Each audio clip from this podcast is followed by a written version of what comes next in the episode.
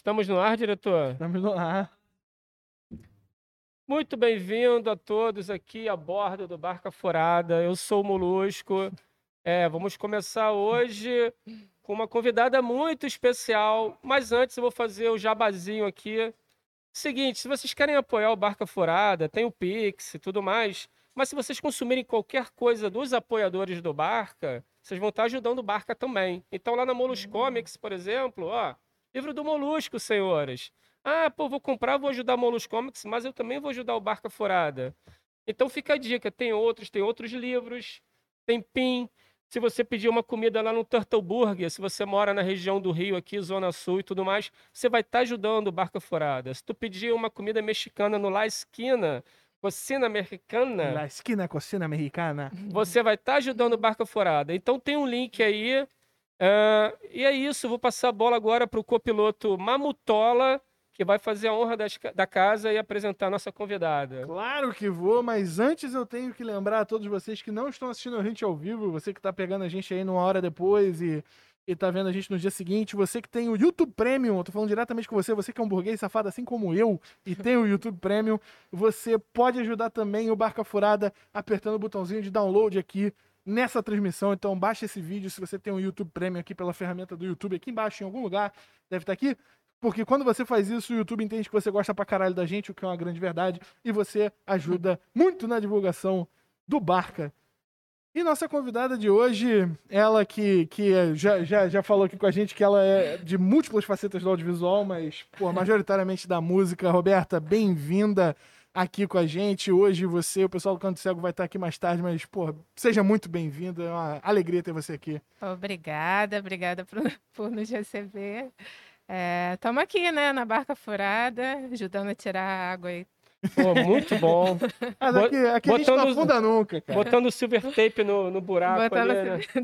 Aqui com, com, a galera com essa, com essa disposição a gente não vai afundar nunca, cara. Robertita, é, você é a pessoa acho que mais plural que eu conheço no sentido de habilidades, cara. Astrônoma, poeta, videomaker, editora, vocalista, compositora, escritora. E aí, como é que faz? como é que, é. como é que você administra tanta coisa, cara, no teu no seu mundo criativo? É, na verdade, hoje em dia eu não estou conseguindo administrar mas... não tem ninguém administrando nada, né? relaxa. O presidente não administra o Brasil, não vai ser a gente que vai conseguir é. administrar alguma coisa. Mas, é... na verdade, assim, artisticamente eu sempre fui muito disponível, né? As coisas que apareciam. E o teatro também foi a primeira coisa que eu tive contato assim com arte mais forte, de grupo de escola. Então o teatro eu nem, também... eu nem coloquei teatro na lista, né, cara? É. Atriz. É, mas, é, de alguma forma, talvez. Mas o teatro é aquela coisa que você faz tudo também, né? Você escreve, você limpa a sala, você faz reunião, é, participa da bilheteria.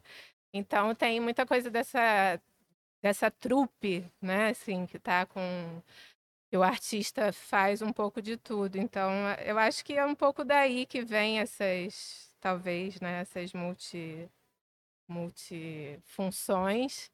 Mas é, uma coisa que foi sempre paradoxal para mim foi que eu sempre tive muita facilidade com exatas. Então, na adolescência, na escola, eu pensava, não, eu vou fazer é, as coisas com música, com a parte artística, vai ser sempre uma diversão, um hobby e tal. Mas eu vou seguir alguma coisa com isso, uma engenharia, né? Que é onde está ali a minha inteligência.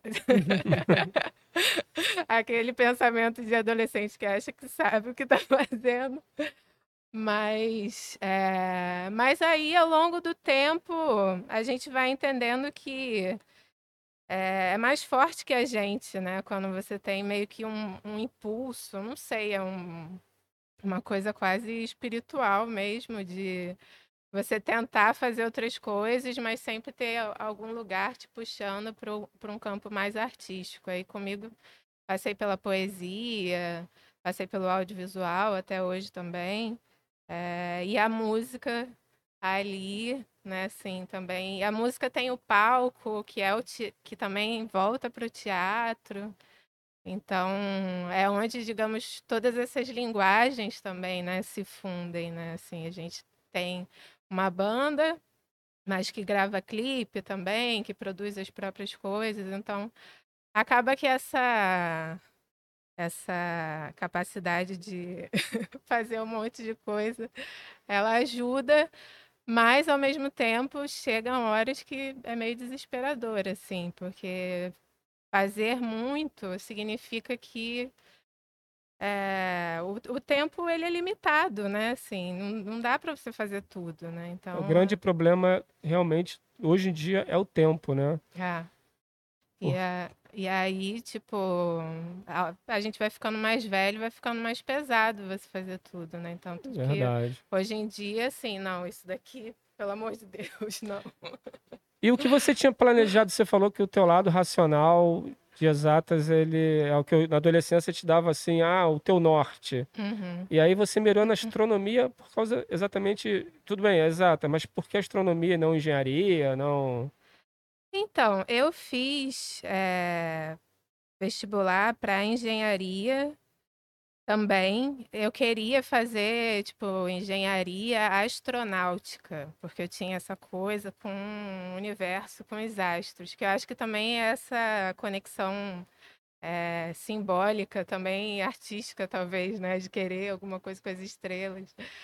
Mas aqui no Brasil não tinha. Cheguei até a fazer exame para o ITA, mas o ITA é, acho também. Que é só o ITA e o FMG que tem. Eu sei porque é. eu tenho um brother coruja. É. Que é fissurado também, queria e muito. E aí eu fiz pro ITA, mas o ITA também era muito acima do padrão que eu tinha estudado na escola. Enfim. E aí estava ali a astronomia que tinha na UFRJ, aqui no Rio, tem na USP também. Não sei se agora tem mais em alguma universidade do Brasil. Mas estava ali, né, na UFRJ, que foi a universidade que o meu pai fez geologia, então tinha já uma coisa ali Uma chamando... pessoa que estudou a Terra e outra estudou os astros, né? Poético. E minha mãe fez geografia. Caraca. Então, é, acho que a astronomia, ela, ela chama por um lado poético também, né? Ela chama para uma reflexão. Ela não é exatamente uma ciência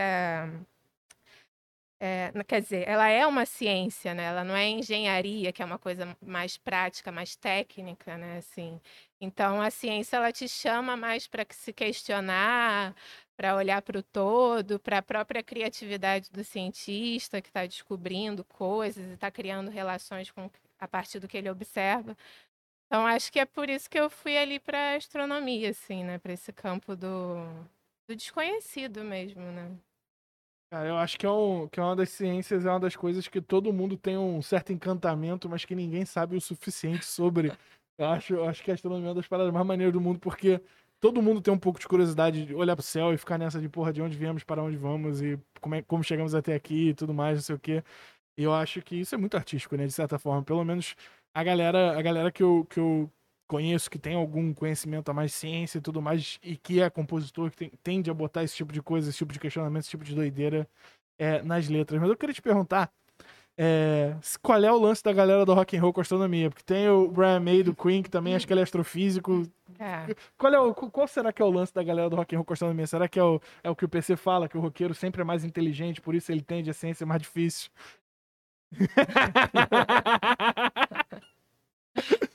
Olha, não sei.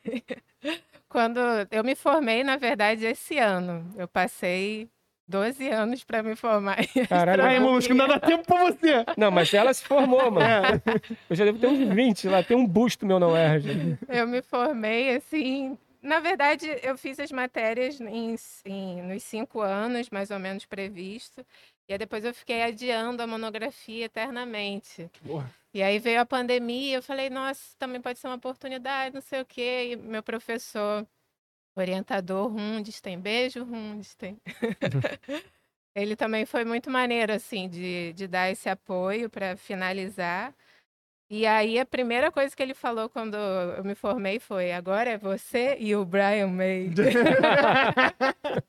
eu falei, nossa.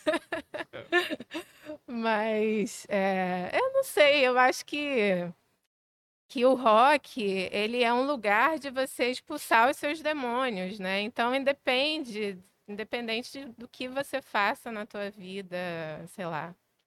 Cara- Você pode gostar de rock e pode querer tocar também, pode, enfim, fazer o que você quiser, né? Então, acho que é, eu não considero uma relação tão normal, né? Assim, porque eu acho que são poucos, mas é, eu vejo muito o rock como esse lugar de liberar mesmo, né? E às vezes o próprio cientista ali naquele dia a dia é uma coisa muito focada, né? Muito preso num espaço só, muito antissocial até, assim, né? Você fica muito ali com as mesmas pessoas na mesma imersão e ter uma banda de rock pode ajudar o cara a se Tem, liberar, né? tem alguma curiosidade astronômica, científica no geral, que você goste muito, que você queira dividir com a gente? Eu sempre pergunto isso pra qualquer cientista. Qual é, a- qual é a grande curiosidade da sua área que você acha muito maneira e talvez seja uma coisa que te apaixona, assim, que você fala pras pessoas aleatoriamente?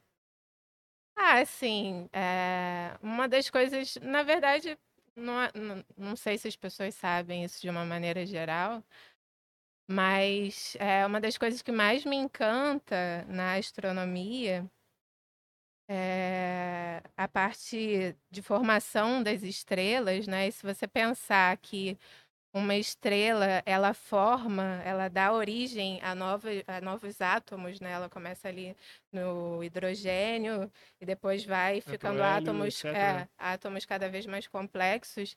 Esses, é, esses elementos só existem por conta dessa, dessas fusões nucleares que acontecem dentro das estrelas, né?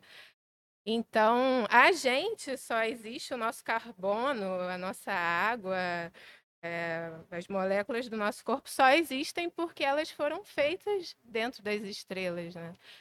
Então, conectar essas coisas é o que me deixa assim mais encantada quando estudo astronomia e que para mim é, é muito as pessoas tentam separar, né, religião e ciência, Deus, não sei o quê, mas para mim isso é muito lindo, né? Você pensar que você é feito antes de você estar aqui, a, tua molécula, a tua, os teus elementos que compõem o seu corpo, eles passaram por, já estiveram dentro de uma estrela, né?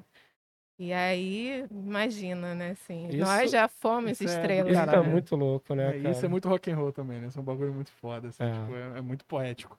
Ah, vamos chorar. Vamos, pô, não, não tem como, isso é muito maneiro, isso é muito maneiro. E esse universo da astronomia te inspira Inspira, com certeza. pra É. poesia, pra música?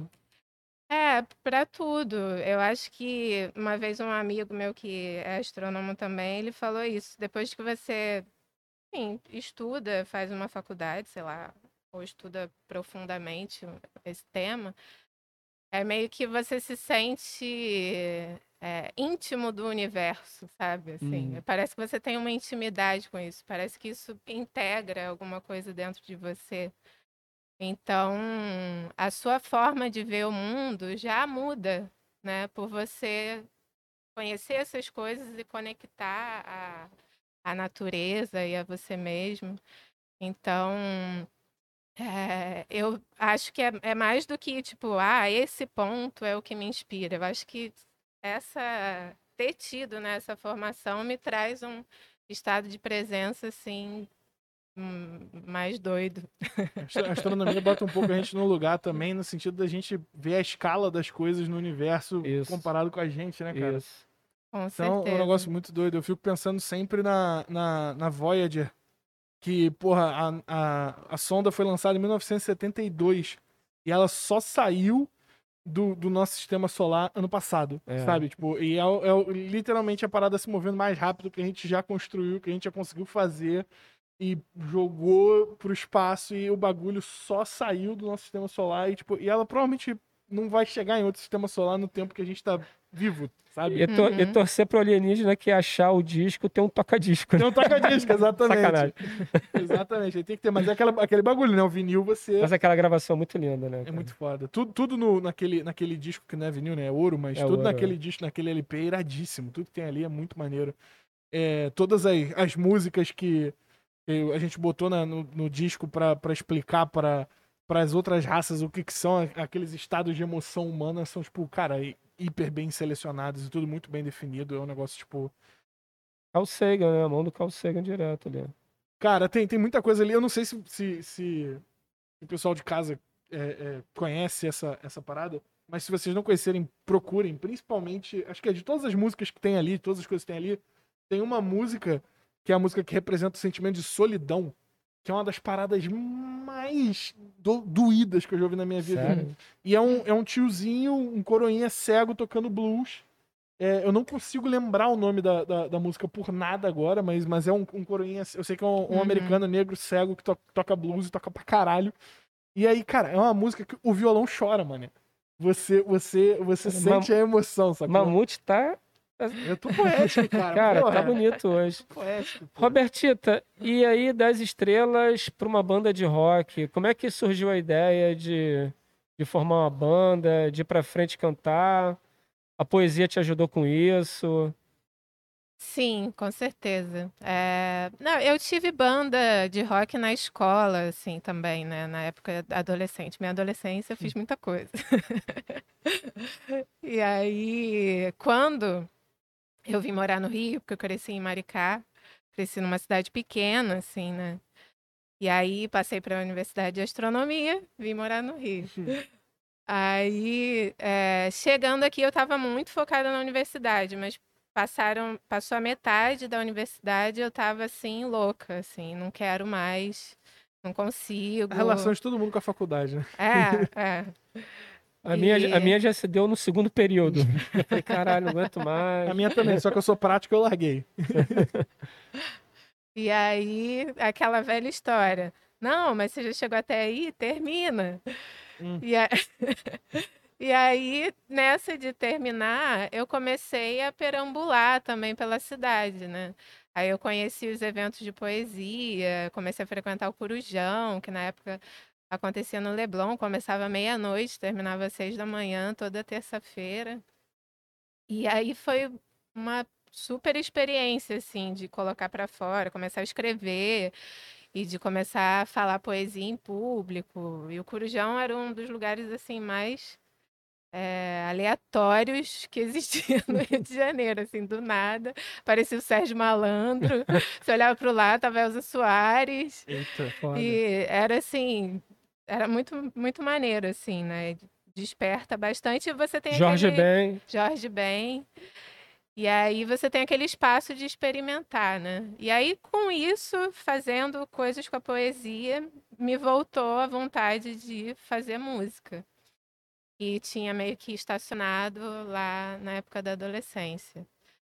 É, aí comecei a buscar nas escolas de música, colocar, tipo, recadinho, Procuro banda. procuro banda, essas coisas. E aí apareceu um- uma banda que eu fiquei, tipo, uns seis meses, enfim. É, apareceu uma galera, e aí depois conversando com uma amiga que me dava aula de canto, a Júlia, beijo, Júlia. Ela me contou que tinha feito um teste, tinha eh, feito, enfim, conhecido um pessoal da Maré que tinha uma banda e estava procurando uma vocalista. Aí a gente marcou um dia na Lapa, se encontrou, eh, tava eu, Magrão, Diogo e, e a Elza, que é a mulher do Diogo. O Diogo que foi o primeiro guitarrista da Canto Cego. E aí mostrei umas músicas no violão, eles curtiram, aí a gente marcou pra ir lá na Maré ensaiar. Aí fui no ensaio, as músicas fluíram. É a mesma formação? Não. Eh, os primeiros três anos foram de mudanças, assim. Os, os dois primeiros, o Diogo tava, que era esse guitarrista que a gente ensaiava na casa dele lá na Maré. E aí ele saiu. Aí foi a primeira, tipo, crise, assim, né? Caramba, porque ele era um- dos fundadores, o, guitarrista, ele também. A gente ensaiava na casa, era na Maré, o nome da banda tem a ver com a Maré. Então foi o primeiro momento assim, tipo, caramba, o que que a gente faz, né? Será que a gente muda o nome da banda? Será que a gente, sei lá. Explica um pouco a conexão do nome da banda com a Maré. Sim, a Canto Cego, é, primeiro que a gente tinha já essa vontade de trazer a poesia para para o palco, né? Assim, não ser só músicas, ter a palavra falada também junto com as músicas. Então a gente pensou que pudesse ser um nome, que o próprio nome já fosse uma poesia, assim, já trouxesse uma. Ih, caraca, o que, que é hum. isso? uma reflexão, né? Assim, e o canto trazia o canto de cantar, o canto de lugar, e na época a maré estava sendo cercada por tapumes de proteção acústica, uhum. que eles dizem que é para proteger. Que, que era para esconder a favela. É, eles dizem que é para proteger a favela do barulho das vias expressas, que passa a via que vem exatamente do aeroporto, né? Puta, preocupa, puta preocupado. ninguém está preocupado se tá, tem saneamento, ninguém está é. preocupado se tem luz, mas estão preocupados com o ouvido. De... É, senhores. E aí tinha uma galera assim, inclusive nós mesmo, Magrão, que também trabalhava lá com grafite, com uma galera do grafite. O pessoal do grafite estava sendo convidado a pintar, mas a galera se negou. Sim. Enfim. E aí a gente entrou para essa coisa do, can... do lugar que fica cercado, que o lugar que as pessoas tentam esconder. É... E aí chegamos no Canto Cego. Ah, na época eu estava lendo ensaio sobre a cegueira também. Saramago. Ou eu estava lendo, ou estava em alta falar sobre o ensaio sobre a cegueira, enfim. E aí, conversando com outro amigo, Dorli, beijo, Dorli. é, ele falou, porque ele, eu com ele canto, canto, aí tinha pensado em canto. Ah, tinha pensado em in vitro também que era uma ideia legal, só que tinha milhões de coisas com nome in vitro. E aí chegou no canto cego, e quando a gente pesquisou, não tinha nada no mundo com a palavra com essa, com essa é, combinação, né? Com essa combinação canto cego. E aí falei, acho que é isso. Aí levei pro pessoal e ficou aquela coisa assim, será? Mais estranhas, o que, que as pessoas. Porque eu cego, não sei o quê, mas foi ficando e ficou, assim, né? Canto cego. Mas o que, que eu tava falando antes? Contando a história de como é que chegou na banda e aí falou da formação, ah, falou sobre sim. como saiu o guitarrista, assim, pensaram se ficava com o nome é, e tudo mais. É, e aí, por isso tem toda essa relação com a favela da Maré, que foi o lugar que inspirou mesmo, né? Até o próprio conceito da banda o que a gente diz nas músicas, nas poesias, tem a ver com essa, essa semente que foi plantada ali na maré, né? Então, passou, digamos que o, o Diogo saiu, entrou logo o Rodrigo, e o Rodrigo ficou para sempre, graças a Deus. Tá, Rodrigo, você tá preso. Espero que você saiba disso. E não me enfrente de sair. Você leu o contrato, você tá preso. E aí o baterista mudou algumas vezes. Teve o Hugo, teve o Jorge, teve o Henrique. Teve uma época que a gente fez um monte de teste. E chegamos na Ruth, que estava na maré. A que Ruth maneiro, é da maré. Foda.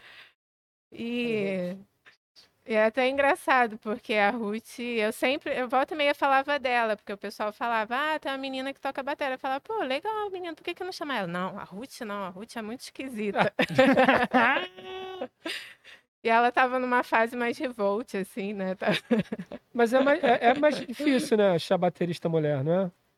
É, é. É mais por aquela velha lógica da falta de referência, né? Assim, a mulher instrumentista é uma coisa que você não tem tanta referência, porque o patriarcado, aquela, aquela história toda. Então, menos mulheres tocando bateria, sim, assim. A gente, enquanto mulher, é, tenta reverter isso justamente estimulando que mulheres instrumentistas possam tocar e se sentir empoderadas para, enfim, para exercer essa profissão, né, de, de músico instrumentista, porque geralmente também mulher está muito mais no, no na voz, na intérprete, na beleza, né? E, enfim, encontramos a Ruth é, que estava lá mesmo e deu super certo. E aí essa formação tá aqui, é, tá desde 2013. É, são sete anos dessa formação. Já tem dez anos a banda, né? Tem dez anos, fazendo 11 em setembro, e esse, é, esse ano faz oito anos da formação. Né? Agora me diz uma coisa, de repente, Canto Cego tocando no maior festival de jazz do planeta. Como é que é isso? Isso foi Hum. muito doido também. Porque a gente na época tinha uma produtora, Jo Rocha, beijo, Jo. A Jo Rocha, Jo Rocha. Beijo, Jo. Não conheço, mas beijo, Ju. Jo. Jo. Jo, beijo. Ela tava, ela era nossa produtora, trabalhava com a gente. E uma pessoa assim muito proativa, sempre inscrevendo a gente em coisas, né? A banda estava muito no início, então quanto mais coisas a gente fazia, melhor, né? E aí ela conseguiu um contato da inscrição pro Montreux Jazz Festival. E simplesmente é, a inscrição foi enviada, um pouco depois eles falaram sim, queremos. Olha que foda. Vocês podem vir. Só que eh, tinha um cachê que não pagava os custos. Eles não pagariam os custos da nossa ida, né? Assim. mesmo em outra moeda? É, mesmo em outra moeda. Caralho. Porra, Montreux, tá foda. Vamos uns patrocínios aí pra tu. Se quiser uma barca furada, patrocina o próximo festival de Montreux aí, meu amigo. É, botar o La Esquina pra, pra patrocinar Montreux. Porra, galera. Mas, Cara, enfim. E aí, a gente também, na época, a gente não era tão desenvolto assim, né? Hum. Barganhar, né? Pra pedir mais. E, e a banda também não tinha tanta estrada como hoje em dia. Então, a gente começou a fazer vaquinha, a gente simplesmente, a, a gente decretou, assim, a gente tem que ir, sabe? É, é uma experiência que nem Pô, músicos imagina. consagrados do Brasil às vezes tiveram, sabe? pouquíssimos tiveram. Então, era uma experiência de vida mesmo, né, assim. E aí fizemos evento, fizemos vaquinha, conseguimos eh, custear a ida e a volta. Por sorte, eu tinha um amigo que mora, que mora, não sei se ele ainda mora lá, em Basel, que é perto de Montreux, na Suíça. Também a Suíça é muito pequenininha. Então a gente chegou lá em Genebra, alugou um carro, foi para casa dele. Aí ficamos alguns dias e aí o, a van lá do Festival de Montreux pegou a gente na casa dele, levou pro, pro festival, a gente tocou, dormiu no hotel e no dia seguinte a van levou de volta para casa dele. Então a gente teve essa economia de hospedagem, né, que é o mais difícil, também É. é o mais caro. É, isso aí já dá uma ajuda, né? E aí deu para fazer o Festival de Jazz de Montreux, que foi o principal, mas a gente não conseguiu fazer uns showzinhos lá na. Sério? na- Sério? É. E aí a Jo também Que foi. na redondeza- Eu ia falar, mas assim? como é que foi isso? Fecharam, fecharam casa de show, fecharam um bar, A pub, gente é fechou foi? duas coisas antes. E. É. Mas chegando lá, a gente tinha um. Porque tava no verão. Então, verão, as pessoas não gostam muito de entrar nos lugares. é, Uhum. querem mais é, lugar aberto. Então, tinha um trailer num espaço abandonado lá, industrial abandonado, sei lá, lá, lá em Basel, que rolava sempre um sonzinho no final da tarde. E aí a gente chegou, a Jo chegou lá falando, ah, pô, o pessoal pode tocar aí, e a gente ficou tocando lá, tocou uns dois, três dias, Maneiro. fora as duas datas que a gente já tinha fechado. Mas tudo assim, shows acústicos, né? O show mesmo foi o show do festival. Pô, Maneiríssimo. Experiência, né, bicho? Porra, maneiríssimo, cara. Eu, eu queria perguntar pra vocês assim, quanto tempo de começar a banda a começar a fazer show, a isso virar, tipo, o sonho de levar a banda pra frente? Porque no começo, quando você, você faz a banda, você tá muito naquela de tipo, é, vamos ver se funciona. Qual Uhum. foi a virada de chave do vamos ver se funciona pra, tá, funcionou, vamos fazer isso dar certo? É, a gente teve assim, ali na Maré, com o Diogo, na casa dele, a gente chegou a ter um meio que um processo criativo mesmo, de ir lá ensaiar. Ensaiar em casa é muito melhor, porque você não tem o tempo de horário de estúdio, essas Uhum. coisas. E você vai criando, vai criando. Eu acho que, assim, com uns seis, oito meses de banda, a gente tinha um repertóriozinho. E aí a gente começou a tocar na própria Maré, nos eventos que tinham lá na Maré. E aí, um pouco depois, a gente começou a se inscrever muito em festivais. tipo, festival competitivo, festival de tudo que é tipo, festival da canção. É, na época tinha um web festival da que acontecia aqui no Circo Voador. E aí eu fui meio que encontrando esse lugar aí de se inscrever em festival para a gente poder tocar, que era o a primeiro, né, a base, a gente poder estar tá tocando em lugares. Aí nessa de entrar em alguns festivais, a gente já conseguia fazer uma agendinha, pelo menos mensal, assim, tem uns três shows. E aí a banda foi indo, né? Aí nessa, é, quando o Rodrigo entrou, é, nessa que foi ficando mais sério também, que o Diogo falou: não, calma aí, vou ter que sair, dar prioridade para outras coisas. O Rodrigo entrou, aí a gente também foi, ficou mais, foi 2012, 2000 e, ah, enfim, início de 2012, final de 2011. O Rodrigo entrou e aí a gente foi ficando mais é, assíduo, e aí mais conhecido nos eventos, aí conhecemos outras bandas, outros artistas. É, só que a gente, assim, a gente tocava em todos os lugares, assim. Em todos os... Chegava show, a gente, vamos, vamos, vamos, vamos. A agenda, acho que teve um ano que a gente fez muito show, assim, mas já era de todas as qualidades possíveis.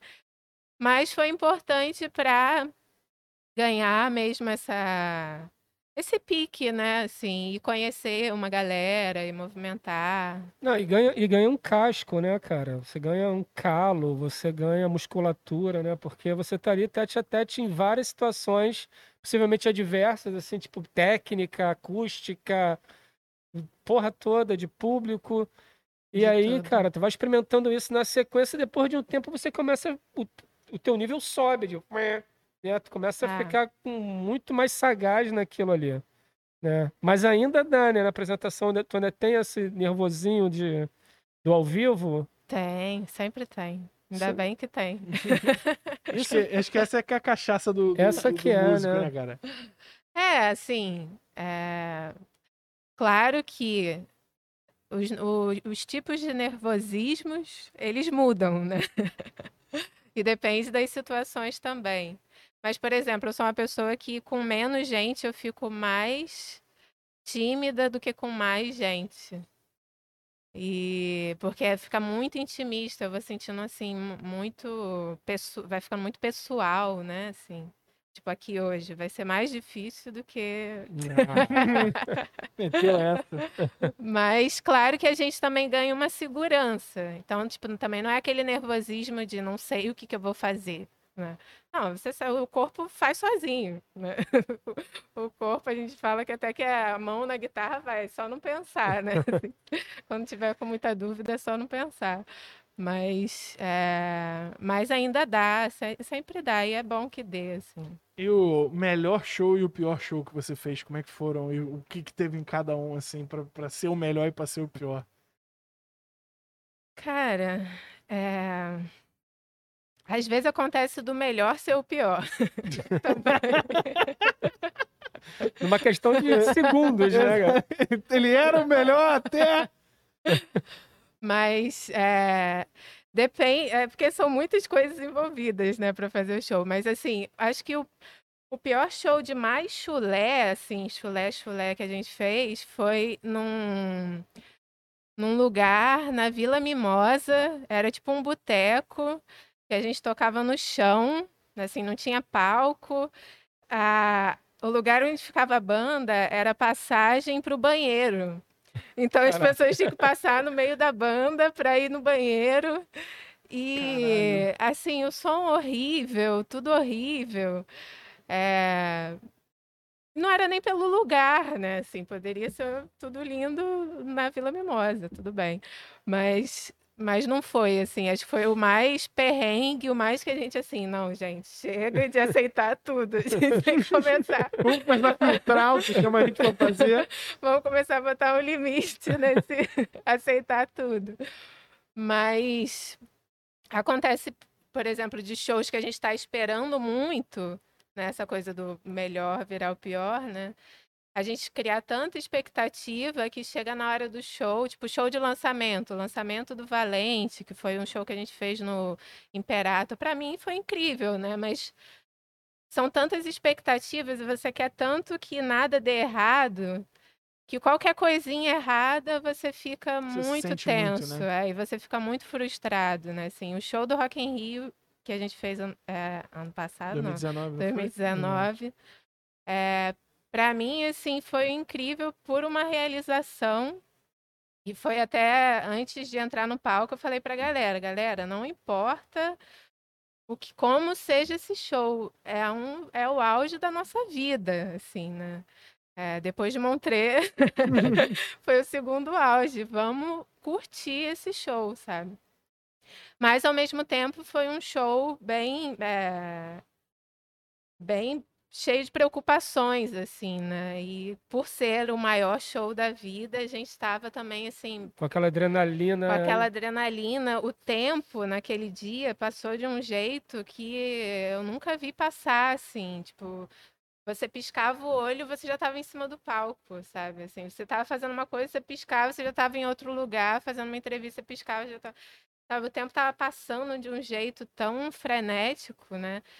Que parece até que depois que você viveu, você não viveu, né? Assim, que você só estava assim, Você tava no automático É. por causa da tensão, né? É, e no modo, de- modo de sobrevivência mesmo, né? Tanto que a gente ensaiou para esse show nesse sentido do, do corpo fazer sozinho. Falei, vamos ensaiar até o corpo tá tocando, tá cantando sem precisar pensar, porque porque o nível de tensão é grande. Isso porque foi o Espaço Favela, que é um espaço é, experimental, né? Era o primeiro ano desse espaço, não tem tanto destaque como um Sunset e- e um é, e- Mundo. e o palco Mundo, mas ainda assim é É o uma- Rock in Rio, né? é o Rock É, in mas, mas Rio. também foi o palco que eu acho que a galera mais curtiu, porque eu- Sério. pelo menos eu, eu tava no. Eu, eu fui dois dias no Rock in Rio. É, fui no dia 27, que foi o Drake, que foi simplesmente o maior perrengue de qualquer coisa que eu já passei, porque choveu, mané. Caralho. Mas choveu de uma forma, e eu não gosto do Drake. Eu fui levar meu irmão. Então eu peguei uma chuva do caralho. E no dia seguinte que eu ia ver o Foo Fighters, eu tive febre, fiquei fudido e não consegui ver a porra do Foo Fighters, que era a banda que eu queria ver. Ou seja, me fudi duas vezes. Mas, cara, eu fiquei a maior parte do tempo desse dia no, no Favela e no Sunset. Quer dizer, o Sunset eu fui ver o Seal, porque o Seal é o Seal, não podia deixar de ver. Mas eu fiquei, a noite toda eu fiquei no palco favela. Tipo, ali da tarde até o começo da noite eu fiquei no palco favela. Porque as melhores paradas estavam acontecendo ali. Todos os artistas que eu gostava, a galera do Brasil, a galera é, é, que, porra, você paga pra ir ver no, no circulador, então na, onde quer que seja, a galera tava tocando ali. Eu falei, porra, vou ficar aqui.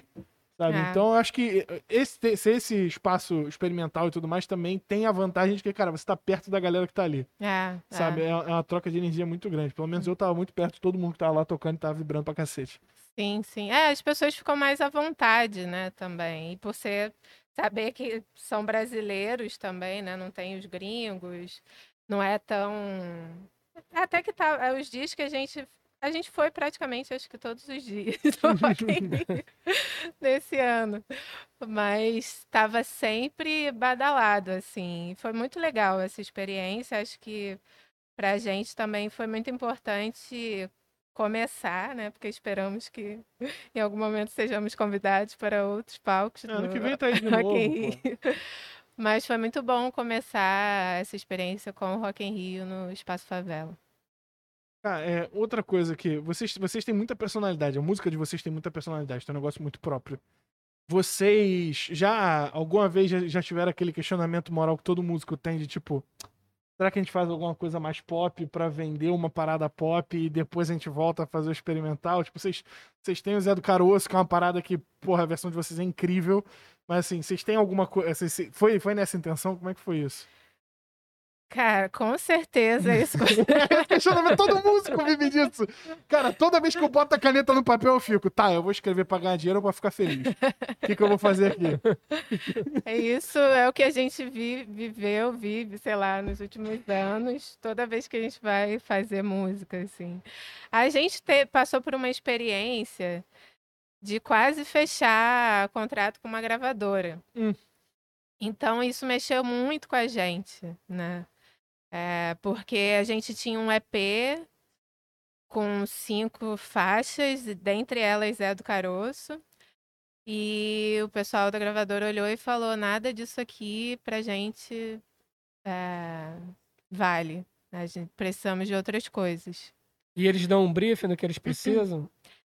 Então, a gente não chegou a ponto de fechar o contrato. Então, a gente também não chegou nesses detalhes, sabe? Mas Uhum. eles tinham gostado muito de Nuvem Negra, que era uma música que a gente já tinha lançado. Mas comentaram sobre mudar arranjo, mudar a letra também, para ficar um pouco mais pa- aqueles vocabulários é, palatável, compreensível. E aí, a partir daí, a gente começou a se podar muito para compor, assim. Não muito, né?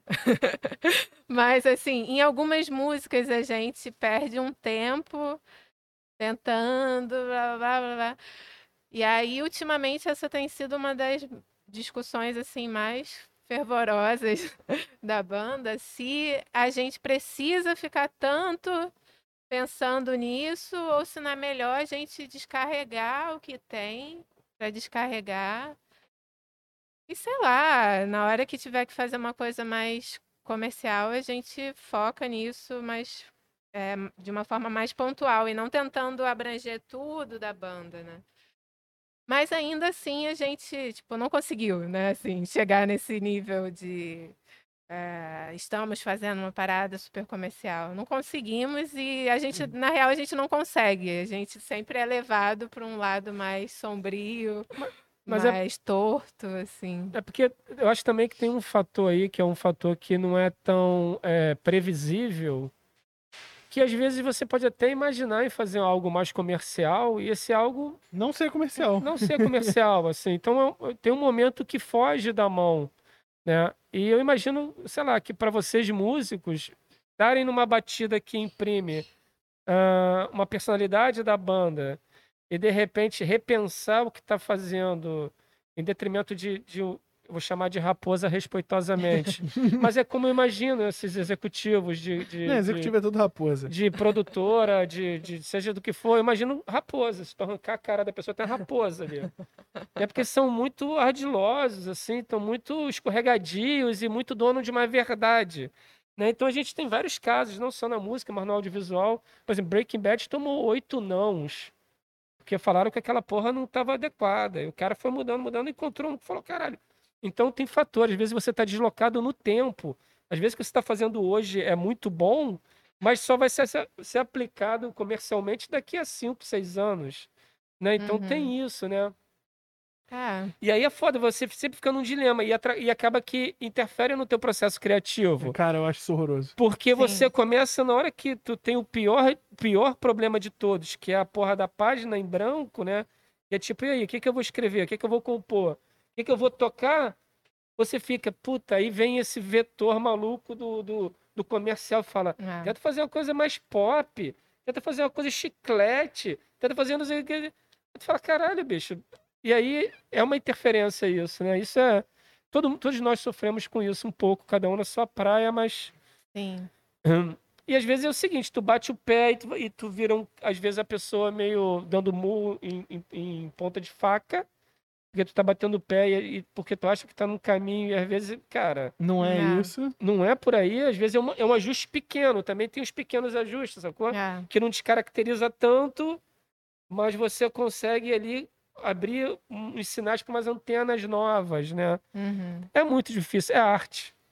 Né? Essa que é foda, que tu tá lidando com arte, que é uma coisa que é sensorial. Então, assim, você não consegue prever a receptividade de, Uhum. um, de nada que seja artístico.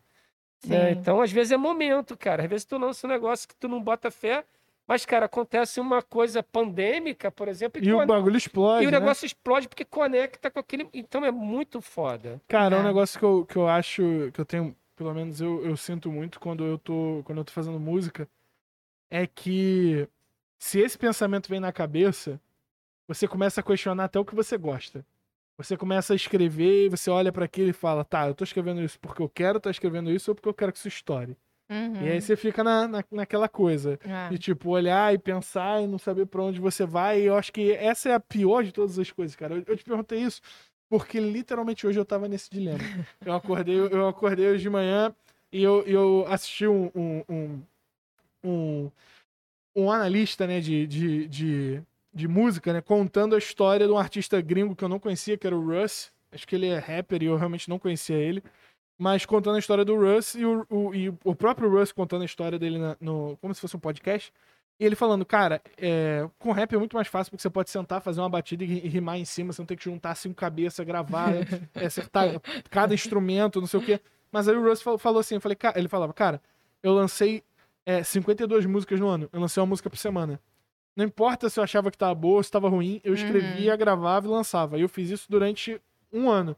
As minhas primeiras 40 músicas não pegavam mil visualizações. E aí, um dia, a música 41 eu soltei e a música 41, alguém que tinha muito seguidor gostou. E essa pessoa passou e a música tocou todo mundo. De repente, aquela música tinha 300 mil visualizações e todas as minhas outras músicas começaram a pegar visualização pra caralho. Tipo, uhum. a internet, por ter o long tail também, tipo, às vezes você vai acertar numa parada e essa uma parada que você acertar vai te puxar do, de uma porrada de coisas, sabe? Tipo, a gente é. não tem muito como, como prever. O negócio é a gente continuar produzindo, eu acho, né? De certa forma, a gente é. continuar fazendo o que a gente está fazendo. E, e, aí vem a terceira questão, que é a persistência, né?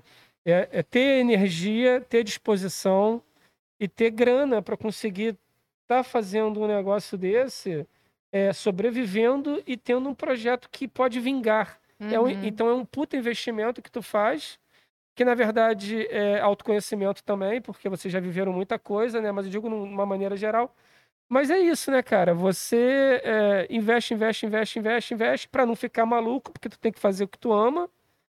Mas na maioria das vezes você tem que se virar por fora, porque o que você ama não te paga, né, cara? Raramente. Rarissimamente. Estamos tentando reverter isso Mas diariamente. E aí vem a pergunta, aí vem aquele chantilly do, do, do, do show de horror né, cósmico, que é uma pandemia bizarra é. É, que fudeu geral, todo mundo. E aí, como é que ficou a banda nesse período? Então, é, assim, pensando desse lado comercial, desse, dessa coisa toda, né? É, a pandemia, ela ajudou no sentido de de entender, pelo menos para mim, que a vida ela é muito efêmera, né? A vida vai acabar em algum momento, a nossa, né? A minha, a sua, de, de qualquer pessoa.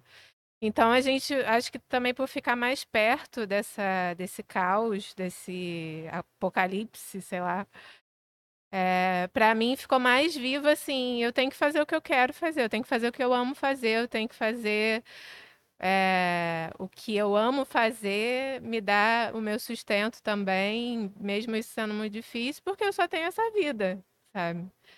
E eu acho que para a banda isso reverberou também nesse sentido, cara, vamos continuar fazendo, né, assim. É isso que faz a gente querer continuar vivendo, né, assim. A gente viu uma série de é, pessoas e questões de saúde mental vindo à tona com a pandemia também, que já era uma coisa que já deveria ser falada, mas com a, com a pandemia isso ficou mais forte. E realmente a nossa razão de viver é essa, né? Assim, tá podendo produzir, podendo criar, criar o conteúdo que a gente quer criar para o mundo que a gente quer que seja o mundo, né? Então, ao mesmo tempo que é, a gente, enquanto banda independente, de um midstream, né, que fala, é, a gente não teve suporte, né? Assim, a gente não consegue fazer uma live como um, um artista mainstream que consegue é, ganhar de uma marca um cachê legal, que vai pelo menos pagar as equipes, dar aquele, aquele, aquela ajuda, ou vai pagar coisa para rede social, né? Assim, vai conseguir ali manter o padrão, né, de alguma forma. A gente ali, midstream, a gente ficou com zero, sabe? O que a gente teve foi auxílios e algumas coisas, é, alguns outros auxílios promovidos por entidades da música, né? Então, show ganhando não teve, né? Então a gente não teve esse capital de giro, né? Assim, É, no nosso caso, canto cego, a gente ainda não fez uma conversão completa de todos nós músicos vivermos da banda. Então a gente consegue se é, fazer por fora, digamos assim. Mas a gente tem amigos que vivem só de música e que passaram grandes perrengues, assim, né? Inclusive estão tocando, inclusive tocaram durante a pandemia. Falam, cara, é o meu sustento. Se tem um lugar para eu tocar, eu vou tocar. Né? Mas eu nem me lembro por que, que eu cheguei até aqui na, na conversa. Mas... Não, porque a gente estava falando exatamente da, do, dessa questão da pandemia, no que, que afetou vocês. Ah, mas a gente, a gente, assim, de certa forma, a gente teve suporte emocional, digamos, para poder seguir criando. Então a gente começou a produzir vídeo para o YouTube, fez live, coisas assim, a gente bancando a gente mesmo e mantendo pelo menos a atividade, né? Criando música. Mas, de fato, se dependesse do mercado para a gente existir enquanto canto cego, a gente não, não existiria. O que fez a gente continuar foi mesmo essa, essa vontade interna mesmo de cada um de entender que é isso que faz a gente gostar de viver e querer estar tá vivo, sabe? É arte, meu. É. Arte é o combustível, né, cara? Não tem jeito. Eu fico, eu fico pensando o tanto. Eu não, pra ser sincero, eu não, não quero ser tão otimista assim e, e assumir que, né? Mas eu fico pensando que várias pessoas conseguiram ver o valor da arte e de quem faz arte durante esse período de tempo, sabe? Porque teve uma porrada de gente que não ficou doida porque, porra, a gente continuava é. criando, tá ligado? Exato. Inclusive as pessoas que apoiam esse governo que é anti-arte é. não piraram às vezes muito por conta da arte. Olha que coisa louca, né? Não, não, não tem como você viver sem arte. Exatamente. Cara. É fundamental. Quem não chega em casa e não coloca uma música, ah, não gosto de música. Mas você vê filme, você vê revista, você lê quadrinho, você. Tu, a arte está em tudo, né? A pessoa que vai viver zero sem arte. E é, e é, no, e é no, no mundo em que, cara, a gente. Você tá passando a mesma coisa que a pessoa que tá consumindo, né? É, é o. Tem um. Caralho, eu vou chegar ao maior nível de escrotidão do mundo, que é eu vou me citar. tome, tome cuidado. É, é um nível de escrotidão muito grande isso, né, cara? Você tem uma imagem a zelar, não a zerar. Eu tenho, eu tenho uma imagem a zelar, cara. Mas é, mas é tem, tem, um, tem um negócio que eu, eu penso constantemente. Que é o. Que é o. Cara, eu, eu, eu, botei isso numa, numa rima, que eu tenho que alimentar minha cabeça para você fugir da sua e alimentar meus demônios enquanto a minha testa sua. Testa sua autoestima, se fode aí que nem eu, vai lá. Tenta de tudo e dá errado que nem eu, sabe? tipo, a, a, a, galera tá do outro lado, ela tá te consumindo, ela não faz a menor ideia do que, que tá acontecendo com você, sabe? Tipo, e nesse momento a gente tá sofrendo exatamente as mesmas coisas que os outros e a gente segue, segue fazendo isso. Mas eu acho que isso também dá um um gás novo para quando essa parada acaba? O que, que, que 2022, como é que você tá vendo 2022? Ai. Com otimismo? Não, é, eu acho que o otimismo e a esperança é a única coisa que me resta, assim. Se eu não tiver isso, eu vou ficar muito triste. vou me deprimir, vou desistir de tudo, assim. É, eu tenho esperança que chegando num, numa porcentagem aí de vacinados, a, a coisa reduza mesmo, já está reduzindo com a vacina, a gente sabe, né? Mas que nenhuma dessas variantes seja forte o suficiente para reverter essa parada e que a gente possa voltar realmente a circular e a poder enfim, voltar a alguma alguma troca social, né? Assim, eu acho que a normalidade 100%, não sei se vai voltar tão cedo, embora Brasil seja um lugar que é muito fácil as pessoas falarem, é, voltou. voltou. e todo e, mundo acabou. É, e todo mundo é, cagar pro, pro resto, né? Mas é, eu acho que a normalidade vai ser um pouco difícil, mas no, na música, no mercado da música já já estão voltando coisas, lugares com bem menos gente, né? Assim, com limitação de pessoas. É, já estamos vendo uma galera também do próprio é, midstream se questionando o quanto a gente é tão responsável pela por carregar a pandemia nas costas, sabe? Assim, se até os mainstreams enormes estão voltando, é. a gente que tá no, no independente. Teoricamente aglomera menos pessoas. É, a gente não tem que. É, mas também a gente é mais cobrado, né? Por ser de um, de um lugar um pouco mais politizado, certo. mais consciente, é mais cobrado também. Mas tem uma galera também falando, poxa, a gente é, foi um dos, um dos setores que mais parou e mais ainda não voltou. E a gente está sofrendo pra caramba com isso. Tá na hora de também olhar ao redor e falar, cara, a gente vai voltar, né? Mas, voltando a aonde eu estava, eu vejo o, o 2022 com bastante esperança mesmo de que as coisas pelo menos voltem a circular, sabe? Que a gente possa viajar, fazer os shows fora é, do Rio, fazer uma circulação mínima, voltar a ter uma renda mesmo, uma circulação de renda. Estamos é, escrevendo todos os editais possíveis, todas as coisas possíveis, para justamente girar isso e programando coisas para lançar agora, tanto para o final desse ano como para o início do ano que vem. Pra... Vocês chegaram a produzir nesse período?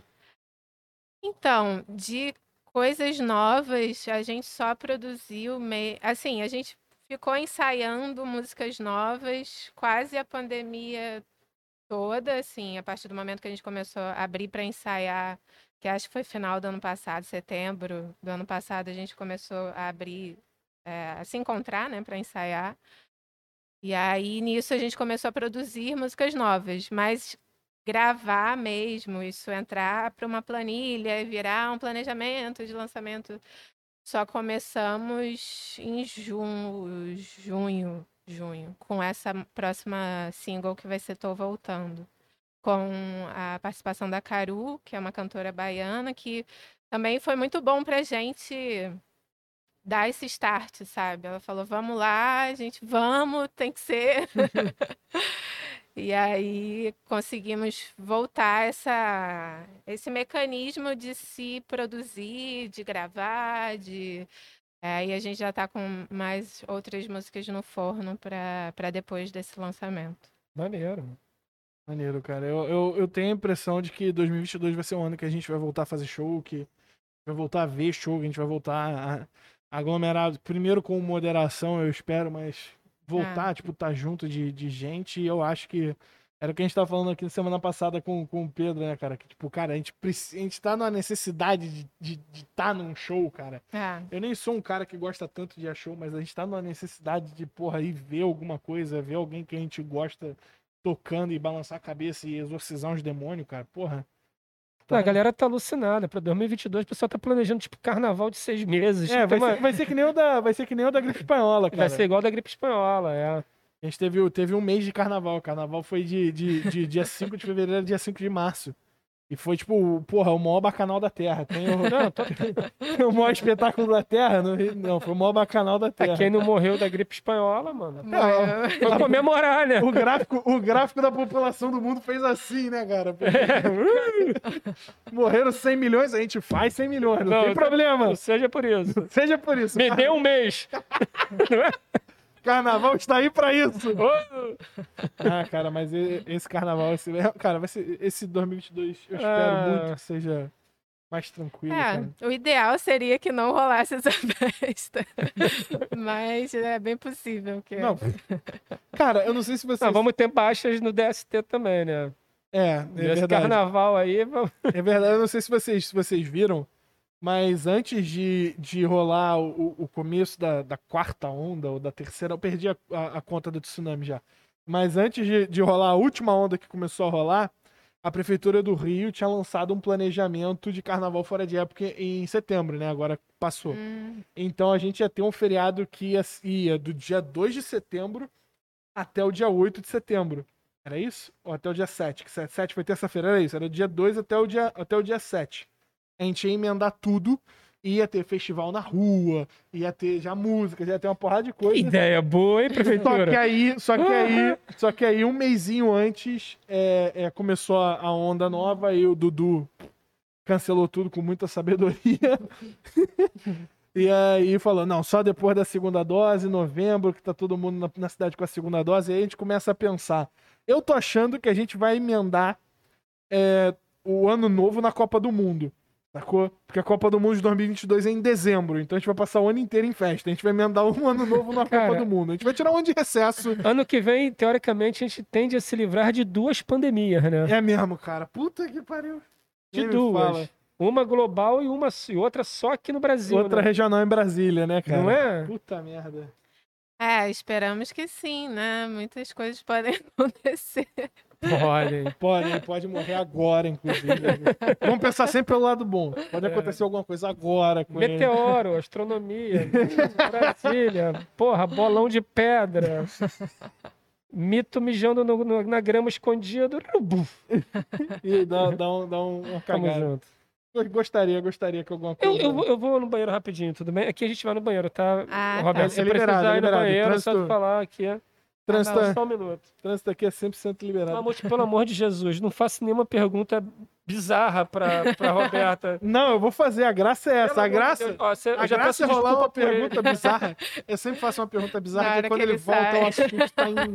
Da última vez eu perguntei pra, pra convidada...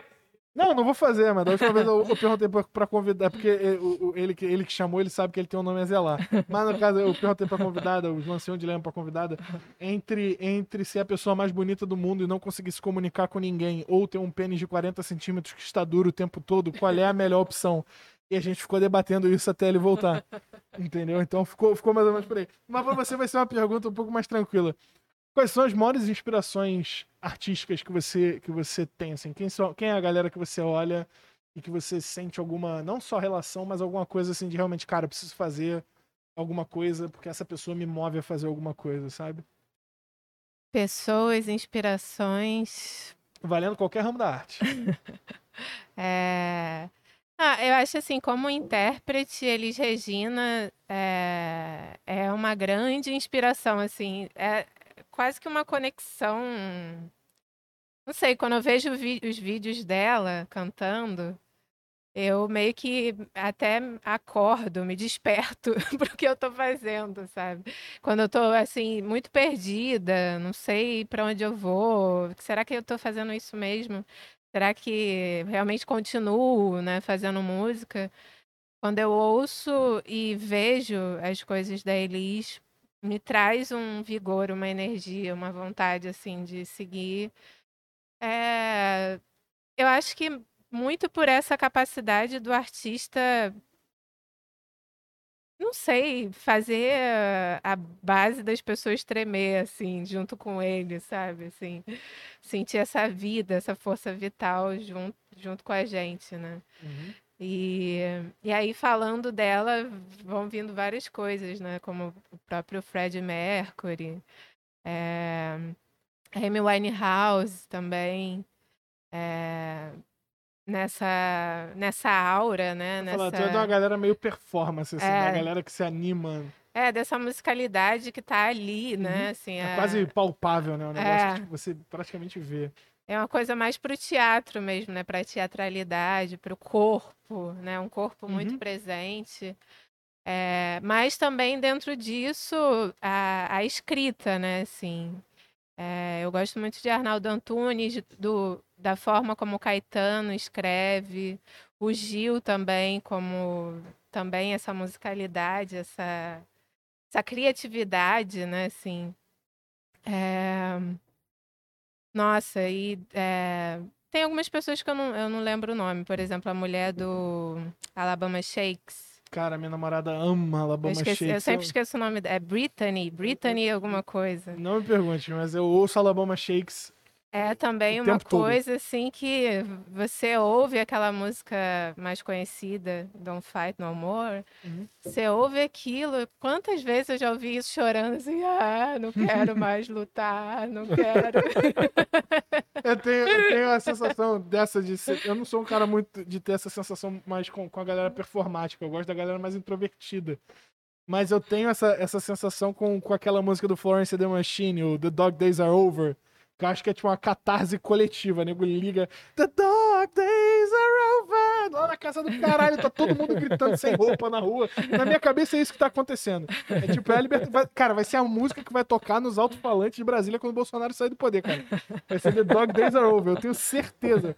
O Florence the Machine, ele, ele proporcionou isso pra gente, cara. Mas eu sou um cara mais de artistas introvertidos. Achei, achei maneiro isso, de tipo Aham. de ter essa, essa galera mais performance. Molusco, quem são os artistas que te inspiram no geral, assim, na vida? Na A, vi- a qualquer coisa. Galera Cara- que você olha e fala, caralho, eu preciso fazer arte, esse cara faz arte e tem alguma coisa a ver essas duas coisas. Cara, Tarantino pro cinema, Uhum. eu gosto muito dele, assim. É, David Bowie David Bowie. na música, acho que era um artista foda pra caralho, completaço, assim, tudo que ele fazia era milima, minimamente, Minimamente. minimamente, minimamente, Milimetricamente. mili- é, misturou, né? minimamente é, é, pensado, cara. O cara era muito preciso naquilo ali e ele viveu vários personagens, assim, foda. Ah, na arte, cara, assim.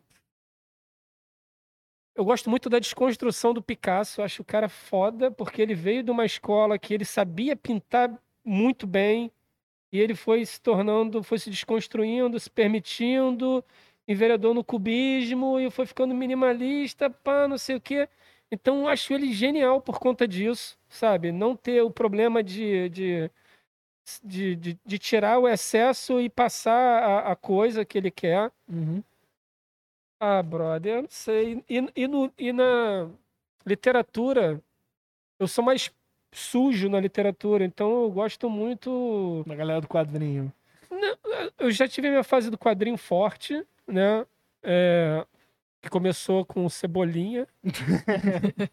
Mas aí a gente vai começando a pegar drogas mais pesadas e, e acabou lá na, sei lá, no- com os artistas mais europeus, assim, Pazienza, Liberatório, uma galera que fazia uns quadrinhos bem, é, vamos dizer assim, dedo na ferida. Se tu pega um Han Xerox, por exemplo, cara, é um ciborgue forte pra caralho que anda com uma adolescente de 14 anos seminua na, na, nas... Então, são coisas, assim, muito é, rock and roll no sentido de De sujeira. de de experimentar, de experimentar mesmo linguagem e, e tudo mais que incomoda pra caralho, mas por outro lado é sensacional, assim. Então eu vejo essas cabeças como pessoas que, sei lá, cara, eles forçaram a mão ali pra fazer o que eles achavam que era o que tinha que ser feito. Ah, Imagino que deva ter tido crítico pra caralho falando que eles estavam fazendo merda ou coisa errada e não sei o quê. Mas é isso, eu acho que a arte e o artista, o verdadeiro artista, é aquele cara que tem um conceito definido, um norte que ele entende que é propriedade dele no, no sentido criativo, e ele insiste naquilo ali, cara, com, com evolução, saca? Então, assim, e você vê isso, e é uma coisa que tu não tem como burlar, tu não tem como burlar o tempo. O Picasso não tinha como sair, por exemplo, de um quadro realista e pro máximo do minimalismo dele sem ter passado por uma porrada de fase, sabe? O David Bowie não quer fazer o Black Star, o- o, sei lá, o último disco dele, uma despedida de um, de um, de um, de um astro do rock, porque ele já sabia que estava É. morrendo. Então, cara, até nisso, o cara pensou o conceito artístico dele, cara. Então, quando você pega essas pessoas que são diferenciadas, tu fala que assim, caralho, mano, os caras são artistas porque eles estão além do que um ser humano normal sente. Eles estão num outro nível de, de coisa. É a genialidade transpirando, sabe? Mesma coisa, tu pega o Tarantino e foda-se, cara. Tu pega o, o próprio Bukowski, que é um cara Porra, que, o Bukowski é foda. que ele é, seria altamente cancelável hoje, mas se a gente entende a realidade dele, entende o momento que ele viveu e entende da forma que ele escreveu e do, e do estado de espírito dele ao fazer aquilo, se você consegue entender que o processo criativo do Bukowski é dor, É um, é um maluco que, que deu errado É. durante 40 anos da vida é um dele. ícone do anti-heroísmo, né? Então tu, tu pega o cara que escreveu aquilo com dor de dente, jogando bourbon no, no- no- na cara e pra, para poder ter como escrever um parágrafo, tu fala que assim, brother, numa máquina que tá faltando tecla, tu fala que assim, cara, vai se fuder. Sabe, o que move esse cara? Por que, que ele não está no escritório batendo, datilografando cartas para o governo, por exemplo? Por que, que ele prefere estar na sarjeta? Porque ele tem que alimentar, cara, aquele negócio que, que, que, que dentro dele fica assim, mano, produz mais, produz mais, ele é rejeitado a vida toda. Tem, a gente vê isso, tem artista que só tem reconhecimento quando morre. O cara passou a vida dele toda, bicho, para ter isso em vida e aí depois que morre o cara, cara, esse cara era genial. Cara, foda-se. Sabe? Então, assim, é, desse condições para esse cara produzir muito mais. Basquiat é um exemplo, né, cara? A gente pega, o cara saiu é, do, do. O Basquiat é aquela parada, ele ainda viveu muito pouco tempo, né? Ainda, ainda, é. ainda tem muito pouco tempo pra, pra galera, tipo, apreciar o trabalho dele. E é muito. Do... Cara, tem uma, tem uma imagem muito foda do Jay-Z com 20 e poucos anos de idade usando uma camisa que é o Basquiat sentado num sofá com um quadro atrás. Tipo, e é tipo, o Basquiat, tipo, desenhado Simpson, sacou? E aí, eu não sei se é uma montagem, mas essa, mas essa imagem é hum. incrível. E aí, é, a imagem é, é essa: o, é o Basquiat de terno descalço, aquela parada, mas desenhado no estilo Simpsons, com um quadro do Basquiat do lado. Corta a cena pra 2021, foram fazer o um ensaio da Vogue, e o Jay-Z tá com o cabelo igual ao do Basquiat. E aí fizeram a foto do Jay-Z sentado no sofá, descalço, de terno, com o quadro do Basquiat que o Jay-Z tem na sala de casa. Hum. E aí a foto é igual a porra da camisa do Jay-Z, tá ligado? Mac, eu fiquei muito bolado vendo essa porra. O Jay-Z é um cara que me inspira absurdos, assim. Ele é um, um maluco que, tipo. É, o Jay-Z, ele, ele, ele, ele tava a uma semana de distância de nunca ter virado Jay-Z. Porque o Jay-Z traficava droga na, na, na vizinhança que ele morava, lá, no, lá, lá em Nova York ele traficava droga e fazia música. E era a parada dele, ele fazia as duas coisas. Ele, ele vendia droga pra ter dinheiro pra gravar. Mas é o que a gente vive hoje, né? É. E aí. O, Só que a gente, a gente vende outros tipos de droga, né? É, é, outros. É, isso. E aí, e aí, e aí o Jay-Z vendia droga pra, pra, pra, pra gravar, era a parada dele. E aí, cara, é um produtor inglês, eu não lembro exatamente quem é, não lembro se o cara era realmente produtor ou se era alguém de uma gravadora, mas um maluco britânico chamou ele para passar uma semana é, em Liverpool, conhecer tipo, a Abbey Road, as paradas todas, gravar lá no, no, no, nos, nos estúdios e tudo mais. E ele não ia. Porque falou, cara, eu não vou porque o dinheiro todo que eu tenho guardado aqui, se eu for, eu não vou conseguir, não vou conseguir pagar as contas do mês que vem, não sei o quê. E aí o melhor amigo dele virou pra ele e falou, cara, e o cara, ele vendia droga no, no ponto também, e o Jay-Z virou pra esse melhor amigo dele virou pra ele e falou, cara, olha só, tu vai lá, é, vai lá, viaja, grava a parada, vai dar certo essa porra, tu é bom pra caralho. Não vai ser um bagulho que, tipo, tu vai gravar e nego não vai te assinar. É certo, você vai chegar. Ninguém ia te chamar pra Inglaterra pra tomar chá. Tu uhum. vai chegar na Inglaterra, tu vai gravar e o vagabundo vai te dar um contrato. É certo. Tu vai, eu vendo o meu e vendo o teu aqui. Faço dois turnos. E uhum. quando tu voltar, eu te Não dou me diga que o amigo dele morreu. Não, o maluco foi preso. Puta que pariu. O maluco foi preso. No, no, no turno que o Jay-Z vendia. E aí o Jay-Z fala essa porra, o maluco passou, o maluco passou 11 anos preso. E quando ele saiu, o Jay-Z pegou, sei lá quantos milhões de dólares entregou na mão do cara. Isso porque o Jay-Z pagou a escola do filho do cara, pagou a faculdade do filho do cara, e quando o, quando o cara saiu da cadeia, o Jay-Z chegou e falou: toma aqui. Deu um caminhão de dinheiro pro maluco. Mas é um, é um cara que eu admiro demais. Tipo, ele é um maluco que cresceu sem figura paterna, cresceu com uma, com uma mãe que era, que era é, homossexual e, era, e tava dentro do armário. Então, tipo, era uma pessoa que não, não era tão presente na vida dele, às vezes, porque tava se relacionando com as mulheres que ela se relacionava, tinha que fazer isso escondido, sabe? Então ele é um maluco que cresceu completamente sem referência no mundo horroroso, conseguiu dar certo e hoje é um bilionário. Sabe, maluco que porra, descobriu as paradas de investimento, aprendeu a investir sozinho, nunca teve educação formal acima da oitava série, o maluco é bilionário. Sabe, tipo, você olha pra esse cara e fala, cara, esse maluco não é só uma história de sucesso artística, ele é uma história de sucesso, tipo, até no, no, na sociedade que foi feita para destruir ele, sacou? Eu acho isso, eu acho isso, acho isso surreal, cara. Acho.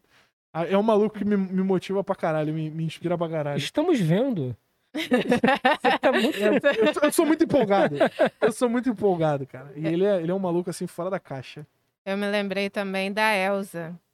Elsa Soares também, outra artista que Ela é demais, E é- cara. nesse retorno dela também, é que pra mim conecta muito com o Black Star do David Bowie, porque é aquele. O Black Star foi assim, a obra do David Bowie que fiquei, caraca, que que é isso? Aquele homem, aquele senhor, né? Velho, velho, ele tá. No clipe ele tá tremendo, assim, né? Ele, tá, ele usa da própria estética de ser velho pra E ser a e tá própria nas últimas, né, estética. cara? É, assim, tipo, eu, eu tô nas últimas, eu canto, canto tremido, né? E isso é a estética da minha música, da minha arte, né? Assim. E eu acho que a Elsa é, veio também ali quase no mesmo momento, não sei, mas na minha memória, sim. Pelo menos na minha vida, sim. E também, assim, essa senhora com uma força, Força né? da com natureza, força né, da natureza, uma presença. E a galera também que tá com ela, assim, né? Elevando ela, assim, né? Botando ela no trono, né? Literalmente, né? E levando pro palco. E fazendo música, assim, é, como um jovem, assim, Total. né? Com toda a visionário como um, um jovem, né? Então também é, é uma puta inspiração, assim, nesse momento também ela segue lá, ela tá fazendo, tá fazendo disco atrás de disco para justamente deixar o máximo que ela puder deixar. Sensacional, cara. É, De novo, né? Artista, né, cara? Se relaciona de outra forma com o que faz. É, eu, eu gosto da galera que é, a- a- que é abraçada com a própria arte, sabe? Tipo, a galera que, tipo, cara, não é porque eu tô velho que eu. Que eu. Não é porque eu ganhei dinheiro que eu vou parar de fazer, não é porque eu tô velho que eu vou parar de fazer. Não, Não, E a, e a abraçado. Elsa tem um lance interessante que é o seguinte: tem muito artista que fica mais. que envelhece, né? Mas ele fica com uma, com uma soberba. Uhum. Que às vezes ele se isola e ele tem dificuldade de conectar com os mais jovens, porque ele tá indo por um caminho que ele meio que sempre seguiu. A Elsa tá no Twitter. Cara, a Elza, a Elza tá no Twitter, a Elza botou sample na parada, sabe? Então teve toda uma roupagem jovem, uma linguagem Ah. dela foi toda mudada e ela simplesmente entrou nessa linguagem nova, cara, faixa preta, mano. É, Entrou, tipo, dominando. Por isso que ela é a rainha, assim, e de fato é. é. Então ela veio com uma experiência, uma bagagem muito foda, é, com recursos muito novos, assim, que foram oferecidos pra ela. Ela matou no peito e entregou, cara. é. E com uma energia da porra, né, velho? Porque. A gente tá, tá falando esse lance do, do comercial, de tipo, fazer o comercial, não fazer o comercial, não sei o que. Eu lembrei agora de um, de um, de um caso de um outro cara que me inspira demais. Eu costumava falar que todos os meus artistas favoritos eram caras que, tipo, deram muito certo. Aí alguém chegou pra eles e ofereceu a eles deles chegarem no outro patamar, eles viraram e falaram, não, tô de boa, eu queria isso aqui. E foi embora, sacou? Hum. Um deles é o Mark Knopfler, Dire Straits. Pra mim, o Dire Straits é, tipo, eu sei que, porra, eu vou ser execrado pelos fãs de, de, de música, mas, mas o Dire Straits pra mim é a definição de uma banda perfeita. Os caras têm quatro CDs, quatro discos que você não pula uma música, você ouve CD de trás pra frente, frente pra trás, você ouve tudo. E todas as músicas são complexas, bem feitas e, e, e- e comerciais, sabe? Tipo, os caras são encapsulado o que você queria pra uma banda de, de, de rock. E aí, os caras chegam pro, pro Mark Knopfler e falam, cara, a gente quer assinar você pra fazer mais um disco. O Mark Knopfler fala, beleza. Aí ele chega pra mostrar o disco que o, que o Dire Straits ia fazer, e os caras falam, não, a gente não quer esse disco. Vai ter que mudar o disco. E o contrato do Mark Knopfler, caminhões de dinheiro. Aí ele, vou ter que mudar o disco? É, vai ter que mudar o disco. Cara, mas isso aqui é o que eu quero fazer. O cara, mas isso a gente não vai vender. Eu falei, então não vende. E ele foi embora. Pegou as paradas dele e falou, não queria mais fazer show pra muita gente, tava de cu cheio dessa rotina de fazer show em estádio, não sei o quê. E o Mark Knopfler toca em boteco na Escócia, aleatoriamente. Um dia aleatório, tá o Mark Knopfler tocando num bar. É tipo o seu Valença na esquina do, É tipo o do- de Ipanema ali. É tipo o Seu Valença, cara. É é uma vibe meu Seu Valença. E outro cara é o, o Dave Chappelle. Que é, porra, um dos maiores comediantes de todos os tempos. Mesma coisa, os caras chegam com um contrato de 60 milhões de dólares, o maior contrato de televisão fechado da história pro maluco fazer a terceira temporada do programa dele. Só que os caras viram e falam, então, só que o negócio é o seguinte, você tá ficando meio maluco da cabeça. Então a gente vai, vai te botar pra tomar remédio e, e, e ter um acompanhamento de um psiquiatra. Ele, mas eu não tô maluco da cabeça. Não, a gente tá te dizendo que você tá. E aí começaram a fazer várias paradas pra fazer parecer que o Dave Chappelle estava maluco da cabeça. Vincular a notícia na imprensa, dizer que ele tinha brigado com a equipe, e era tudo mentira. E aí, no meio de uma reunião, ele levantou, foi embora e foi pra África do Sul. Ele virou e falou: foda-se vocês. E ele foi embora. Aí deu razão pra todo mundo dizer que ele tava maluco, né? Porque ele saiu de uma reunião, pegou um avião e foi pra outro país. Mas passou 12 anos de, de ostracismo, voltou. No primeiro ano dele voltando a fazer show, a Netflix fechou um contrato com ele de 60 milhões de dólares por quatro especiais. Ou seja, tipo, o maluco virou e falou: Cara, é do meu jeito, eu vou fazer parada do meu jeito. E as paradas viraram, deram certo do jeito dele. Ou seja, eu, acho isso muito louvável, eu acho isso muito, tipo. Foda. É, é- é o que a gente busca, a gente vai acertar. E aí, e, aí, gente tá e, aí, e aí a gente entra num campo que vem uma pergunta muito boa, que é ego. Como é que você enxerga ego, Robertita? Olha, Digamos que vocês estourassem de um dia para outro, assim, brau, e virassem uma, uma banda de reconhecimento sul-americano foda, não sei o quê, trocando. Você acha que muda? Em algum momento muda? não, é mudar, acho que muda sim. Não sei, né? Estou, estou me supondo, né? No campo das suposições. Nunca dei certo. Mas é, eu digo isso por relatos de amigos e por experiências próprias, assim, de você estar quase, quase conquistando uma parada, vem um sentimento de algum lugar que te desnorteia, assim, que te tira do chão. Desnorteia, desnorteia, não sei. Desno- É. Enfim, Tira o seu que norte. tira o seu norte.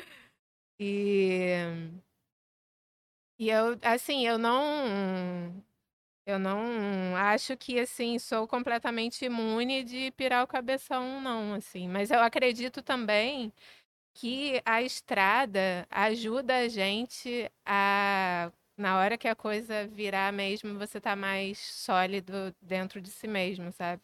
Então, muitas vezes, quando a coisa tá quase e não acontece, eu fico, não, a gente está sendo treinado. a explicação que eu dei para mim mesma para ficar bem. A gente está sendo treinado para, na hora que chegar, a gente estar mais preparado, porque é, eu acho que também você fazer sucesso assim muito rápido É muito desconcertante, né? é, é muito dif- é muito é isso, né? Desconcertante. A pessoa fica sem sem referência e fica se achando muito Especial, é, diferente, muito especial, muito iluminado. iluminado, melhor que os outros. E eu digo isso porque eu já senti centelhas disso com pequenas coisas. Claro que eu Ah, Roberta, na moral, É, se eu, eu, não, se- eu não vou. Cara, se eu eu não. toco no maior festival de jazz, eu ia ser, eu, eu, ia- eu ia ser um Mas- cara escroto pra Aí, caralho. mas Tô aqui aí, no Rock in Rio, meu amigo. Hoje a gente não vai conversar.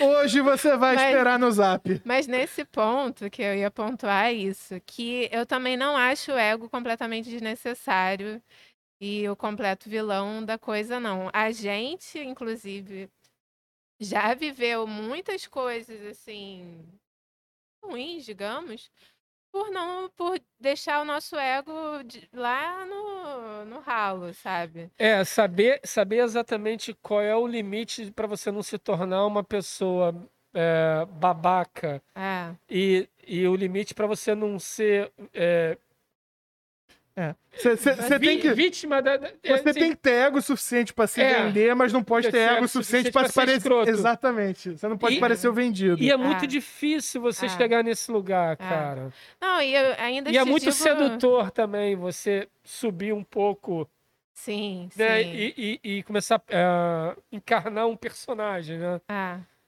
Não, é, ainda acho que às vezes você tem que ameaçar, pelo menos ser um pouquinho escroto. Às vezes é melhor do que você submeter coisas porque você é... Porque, assim, na, na realidade somos todos iguais, né? Aquela velha história. Ninguém é maior, melhor do que ninguém.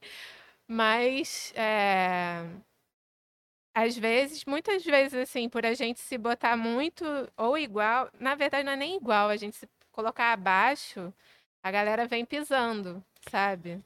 Então, É difícil, é difícil. É, é- é bem É. complexo, assim, né? assim, por exemplo, a gente tentando, enfim, foi convidado para fazer um show num bar, num lugar que a gente já fechou várias vezes. é, naquela época da relação. e aí chega um ponto que você fala, cara, esse esse lugar aqui, nessas condições, não dá mais, né? Não dá mais porque agora a gente tem uma estrutura, porque a gente tem pessoas com a gente, a gente gasta uma grana, a gente precisa ter a coisa minimamente rentável. E aí a primeira coisa que vem nesses papos, ah, estrelismo. Estão se achando estrela, porque não quer mais voltar o que fazia antes, né? Mas, tipo. É, porque se eu continuar fazendo aqui, ninguém nunca vai me chamar pra um lugar melhor, porque a galera vai achar que o meu lugar é aqui, sabe? É, assim, chega um ponto que você precisa dar. É, é, é, é, acho que é até por uma questão mesmo da sustentabilidade mesmo do projeto. Se você continuar fazendo aquilo, total. você não vai aguentar sabe? A gente mesmo conversa bastante sobre isso, assim, a gente vai tocar, a gente põe tudo dentro do carro, a gente se arruma, a gente troca, faz milhões de coisas, chega no lugar e toca, né? Qual dia que vai ser o dia que a gente só vai tocar e não fazer essas um monte de coisas antes? Por quê? Daqui a, sei lá, 20 anos, eu não vou ter mais essa mesma energia para fazer isso. Então, eu preciso plantar essa semente de um, uma qualidade de vida dentro do, do teu próprio exercício. Não, de, e é uma questão também, rotina. e é uma questão também de justiça, cara, porque de novo, são 10 anos, né? É, investindo numa coisa, colocando ah. energia numa coisa, evoluindo, desenvolvendo, chegando num conceito mais amarrado, para dizer. Então isso aí tem, igual você num tatuador, você vai no tatuador que começou a tatuar um mês, ele não pode cobrar a mesma coisa que um tatuador que está 20 anos tatuando, bicho. Então o cara te cobra, o cara de 20 anos vai te cobrar uma, um puta preço numa tatuagem que ele fala que assim, mano, são 20 anos de experiência. Sabe? É. São 10 anos de experiência. Não dá mais pra estar pra tá tocando no lugar onde tá tocando banda de seis meses. Não é uma questão de ser melhor ou ser pior. Mas é uma questão de reconhecer a, a, o posicionamento que você tá. Isso é para tudo. Eu sou roteirista, beleza. Pô, tenho 10 anos de roteiro. Eu não posso chegar e cobrar a mesma coisa que um cara que começou a fazer roteiro agora sabe? E eu não posso aceitar o preço que se paga para um cara que que que está começando agora. Porque é isso, é, é senão, é, é, senão é aquela coisa, acostuma, é, e, e, aí quem, a, aí volto a falar da raposa. é, porque no final do outro lado da mesa sempre tem, cara, sempre tem alguém com o objetivo de conseguir o máximo pelo mínimo. E se é. você não se impõe, é. o, o, tesão do cara é esse, o tesão do, dessa pessoa homem, mulher, executivo, enfim, raposa, o objetivo dessa pessoa é, é esse objetivo. Eu tenho que contratar a banda tal pagando o mínimo. Esse é o tesão dele. É o mesmo tesão nosso de fazer uma música foda, de fazer um bom roteiro, de fazer uma boa. É, porque isso é o acertar no trabalho dele, né? Tipo, é. Então a gente não tem nem como reclamar. Ele tá no objetivo. O problema é que normalmente ele se relaciona com pessoas que não têm habilidade para negociar. É mesmo, é mesma coisa que sair na porrada com, com um cara de MMA, bicho. Sabe, o cara tá munido de, de, de malícia ali. É. Que várias você... formas de te matar. E você não tá nem pronto pra se defender dela. Você não tá nem pronto. E é, normalmente é a gente que vai ter que se relacionar com as raposas. Então a raposa normalmente come a gente com, com farinha. É por isso que às vezes é importante a, a figura do empresário, a uhum. figura do, do. Do manager. Do agente. Mas é. é mas é, cara, porque o cara que tá ali mais cascudo.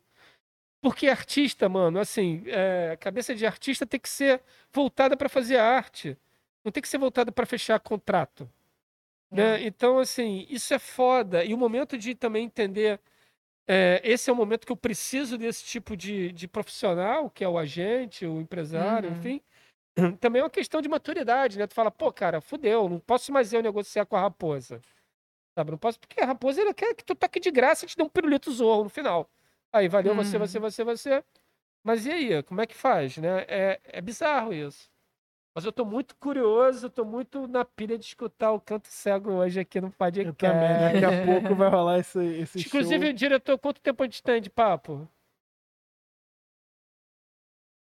Dá pra dar, tem mais meia horinha aqui pra, tem mais meia horinha aqui pra gente tem mais meia horinha aqui antes da gente ouvir os caras cantarem. Eu preciso ir no banheiro rapidinho. E mas... de onde saiu essa? Tem mais?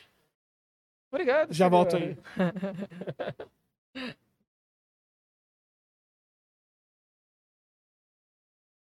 E aí, Robertita, poesia, cara? Poesia. é, com a banda, assim. eu- Alguma coisa pra nós agora, assim, de repente? Agora, meu Deus. Porque, eu- porque quando eu vou no banheiro, o Mamute normalmente faz perguntas bizarras, né? Eu tento compensar isso de alguma forma. Não, mas ele não fez perguntas bizarras. Ah, que bom, Então não cara. precisa compensar. Mas, nossa, é porque eu tô. Eu tenho feito mu- muito poesia mais com a banda, né? Então eu perdi aquela coisa de ter a, a poesia na manga, assim, sabe? Pra... Já tá tudo encaminhado junto com a banda. Mas. Então relax, não precisa revirar o HD. não precisa revirar o HD. Show, show. Se chegar aqui no HD, eu, eu falo. em algum momento. Ao todo vocês estão com quantas músicas Quantas músicas na, na banda né, do Canto Cego? na carreira toda, você diz? É, mais ou menos, quantos álbuns? A gente lançou dois, né? Que foi primeiro o Valente, que tem 12 faixas, e o Karma, que a gente lançou em 2019, que tem 14 faixas. E aí, no Valente só tem músicas, né? No Karma tem é intercalado com poesias. Ah, que legal. E aí, fora isso, a gente tem as músicas lá das antigas, que são músicas que a gente nunca gravou. Que tem Parque das Imagens, Fábula de uma Granada, é, Conspiração, Projeções de um Cérebro Imperfeito. Acho que tem umas Boca do Beco, Novo Canto, acho que tem umas seis músicas dessas antigas que inclusive é uma coisa que a gente pensa em resgatar, assim, em algum momento gravar, ver essas músicas. E e aí tem músicas também pra gente. Tem releituras que a gente não gravou também, como é, Admirável Gado Novo, que a gente só tem versões ao vivo. É, Assum Preto, que a Foda. gente também só tem versão ao vivo, a gente nunca parou mesmo para produzir e gravar. É, e tem algumas. A, é, a gente está lançando, vai lançar mês que vem, Tô Voltando, que também é uma releitura. É, e tem músicas novas aí para chegar, que estão chegando. Assim. Mas quando vocês, depois de 10 anos, quando vocês pegam essas músicas que vocês não gravaram e olham pra trás, vocês percebem que tem muita diferença no que vocês fazem hoje? Sim, é. Tem muita diferença, mas ao mesmo tempo ali tem um- uma coisa mais crua, sabe? Que é muito bom. Que entra nessa coisa do comercial que a gente estava comentando, que a gente estava mais livre disso. E a gente estava mais é, cru mesmo, né? Então, é, nessas músicas muito antigas, a gente meio que é como acessar uma parte antiga da gente mesmo. Como você, quando lê uma coisa sua muito antiga, né? Você, caraca, naquela época eu era assim, né? Eu, eu sofro, eu sofro com isso diariamente, porque as coisas que eu gravo, eu hoje jamais escreveria igual e falaria da mesma forma. Eu acho altamente cancelável. Eu fico, eu fico com muita vergonha. É, ainda tem essa questão histórica e política, né? Assim, que vai mudando, né? Mas a música, ela, pelo menos a nossa, ela não abre tanto espaço para esse tipo de, de possibilidade. Mas tem algumas músicas, por exemplo, que a gente considera mais bobinho, sabe? Ou então a letra, assim, essa letra aqui eu acho que eu mudaria um pouco, né? Mas. Mas talvez se um dia a gente regra- regravasse, a gente não mudasse tanto também, para para manter mesmo nessa esse coração ali, né? Coração, como é? Esse diamante bruto. Coração roots. Eu, cara, eu, eu acho que de um, é- é- eu tenho uma relação muito doida com, com o que que é produzido no passado. Porque ao mesmo tempo que tem várias coisas do passado que eu acho que tem que ficar como memória, tem outras coisas que eu acho que já não me representam mais enquanto artista e que eu não, não quero que existam, sabe? Então se eu fico nessa assim, tipo, ah, se isso aqui eu deixar privado no YouTube, ninguém nunca mais ouvir, acho que não vai fazer diferença, sabe? eu às vezes faço isso. Tu virou uma pessoa cancelável no passado? Então, no Twitter, eu era muito cancelável no passado. Eu deletei o meu Twitter porque eu entrei numa neura de ansiedade e depressão. Eu entrei numa neura de que eu ia ser cancelado porque eu era, tipo, 10 anos atrás, sacou? E aí eu fiquei, não, isso vai acontecer, eu vou perder meu trabalho, eu tô chegando nas coisas que eu quero conquistar na minha vida, eu não posso fazer isso, caralho, eu deletei meu Twitter. E aí. Mas alguém fez um print. Não, alguém deve ter, cara. Sempre! Alguém deve ter. Dossiê Mamute! Do, alguém deve ter print de tudo. Dossiê Mamute. Cara, mas é, mas é aquela parada. O, o Saulo fala um negócio muito sério. É, Saulo, um amigo meu que veio aqui já no, no, programa, ele fala um negócio muito sério. Cara, a gente tem direito ao esquecimento. Sabe? Eu, ou deveria ter. E a internet tira esse direito da gente. Porque assim, você, você não é a mesma pessoa que você era cinco minutos atrás. Quiçá a mesma pessoa que você era cinco anos. Sabe? Cara, dez anos atrás eu era fascista. Dez anos atrás eu era de, eu era de direita, louco. É, tava esperando fazer. Tava esperando fazer 24 anos pro meu pai me, me, me passar as armas pro meu nome, sacou? Esse Jura? era. Por Deus. Esse era eu 10 anos atrás, sacou? Caralho, Mamute. Ainda bem que eu não te Então, conhecia 10 anos atrás, mano. E aí, cara, mas, mas eu te conheci, esse é o lance. Você foi uma, eu já falei isso pra você. Você foi uma das primeiras paradas canábicas que aconteceu na minha vida e que eu não tinha rejeição. Toca aqui, Sacou? caralho. Porque eu achava. Já cumpriu a função, Eu mano. achava, eu achava iradíssimo. Achava Cara, se eu, consi- se eu conseguir ajudar Conseguiu converter, converter. mano, Ajudou, cara, ajudou, ajudou. Já valeu a vida. Porra, deu até aliviada no coração agora. Mas é isso, cara. Eu, eu falo, assim, 10 anos atrás eu era o cara que fazia piada, porque era, era a cultura que a gente absorvia na internet. Então tinha coisas que a gente achava que eram, que eram engraçadas, sabe? 10 anos atrás eu era o cara que fazia piada de lugar de mulher na cozinha, sabe? Eu achava isso engraçado. Eu estava no colégio só de homem, então, tipo, o ambiente era muito prolífico para esse tipo de coisa proliferar, sabe? Uhum. Então eu era o cara. E aí, com o passar do tempo, eu fui vendo que essas coisas não tinham. Na verdade, me fizeram ver isso, né, durante a faculdade. Que essas coisas não tinham é, é, é, cabimento na, na, na, na mesma. no- no- na mesma pessoa que defendia. é, é, que defendia o direito dos negros e que defendia é, é, a comunidade LGBTQ e que defendia é, é, o- defendia as pessoas islâmicas, né? Defendia os muçulmanos e os árabes de, de preconceito. Sabe? Alguém virou pra mim e falou, cara, você sabe que isso não faz o menor sentido. Se você acha que essas coisas aqui merecem atenção e que essas coisas aqui são Uhum. válidas, você devia olhar pra tudo. E aí eu comecei a olhar pra tudo e falar, cara, realmente, eu sou um imbecil. Eu fui imbecil durante muitos anos. E, tipo, eu não quero, eu não quero ser lembrado como essa pessoa, sacou? Uhum. É, muito mais recentemente, eu era um cara que, assim, enquanto, eu- enquanto eu tava no YouTube, é, existia uma aura é, é, em volta do, do nosso canal que era uma coisa que eu, eu, de certa forma, alimentei, mas não com o intuito dela virar o que ela virou, mas quando ela virou, eu, eu tipo, me realizei de certa forma, sabe? Que era o Uhum. seguinte, a gente era, a gente era meio, meio underground do YouTube. A gente era o, o- tem o tem o tem aquele termo de artist artist, né? Tipo, o artista que seu artista favorito ouve. A gente Uhum. era tipo o youtuber que seu youtuber favorito assiste, Uhum. sabe? Então, tipo, cara, eu- era uma época que, porra, o- o- tinha, tinha um- o Manual do Mundo via nossos vídeos, o Cauê Moura via nossos vídeos, é, não sei quem mais via nossos vídeos. A gente encontrava as pessoas é, é, pessoalmente, as pessoas cumprimentavam a gente, trocavam ideia com a gente, e a gente tinha menos inscrito do que todo mundo Uhum. sabe? Só que nas músicas que a gente fazia, a gente fazia uma parada. A gente falava meio uma coisa de tipo. Cara, a gente não é um negócio pra todo mundo, não é todo mundo que entende a gente, não sei o quê. E aí isso gerou na nossa, na nossa, na nossa fanbase um sentimento de que quem ouvia a gente era, um- era especial, uma parada meio nazista, assim, sabe?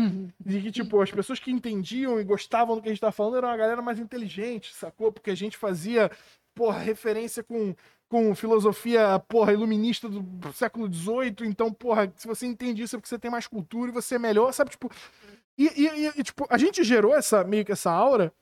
E quando esse negócio chegou na gente, cara, foi uma parada que eu me alimentei disso, sabe?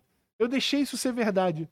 Eu deixei essa Tu parada. virou um ser pernóstico? Eu, eu, eu- cara, mas eu não era o pernóstico que, que, que te desmerecia real, sacou? Eu era o cara que tinha, tipo, uma fleumazinha. você Uma falava soberba. comigo, É, porra. É o ego. Sabe? É o ego. É o ego. Eu, eu, eu, É o tal do ego. eu passei da conta, sabe? E assim, eu sabia que eu tinha passado da conta, porque eu desenvolvi ali é, meio que uma paranoia de que absolutamente ninguém gostava de mim. Sacou? Tipo, ninguém que fazia o que eu fazia gostava de mim. Né, Nenhum outro youtuber ia com a minha cara, eu desenvolvi essa parada na- na minha cabeça e era uma verdade pra mim. E, e, cara, eu Eu, arrumei, eu gostava de você, Mamute. e eu, eu arrumei, problema, eu arrumei problemas sérios na internet por conta disso, inclusive.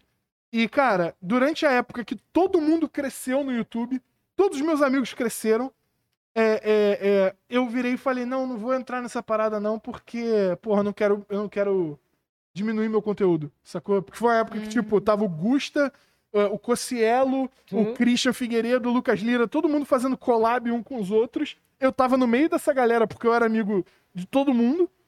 E eu simplesmente não queria fazer vídeo com os caras. Ou seja, tua soberba comeu teu rabo. Desculpa, Roberto. 100%, 100%, 100%, Ah. 100%. Eu, eu, não, eu não estourei na internet porque eu era um arrogante.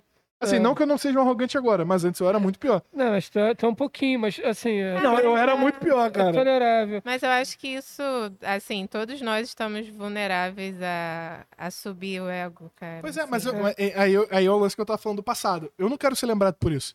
Sim. Sacou? Eu quero me lembrar que eu fiz isso pra Mas- nunca mais fazer. Mas a beleza dessa coisa, Mamute, é que você teve essa consciência e você mudou a alavanca pra mudar, cara. É, Porque tu pode entrar numa ego trip fodida E nunca E- mais sair, né? nunca mais sair, cara, e ser aquele cara que tá, sei lá, mano, comendo é, miojo todo dia, mas numa ego trip que é gênio e você não tá, sabe? E você entra numa espiral que você vira um ser antissocial, vira um ser que não consegue se relacionar com ninguém, porque tu não tá num delírio constante aí que, que tua cabeça criou.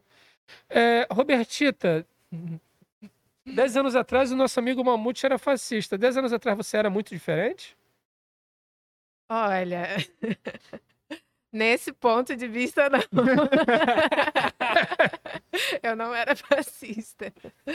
Mas, é, assim, por, por crescer num, numa cidade pequena, né, assim, é, uma família de classe média, é, eu tinha visões do mundo, assim, limitadas, né? Quando eu vim para o Rio, que me abriu, mas meus pais também sempre foram de esquerda.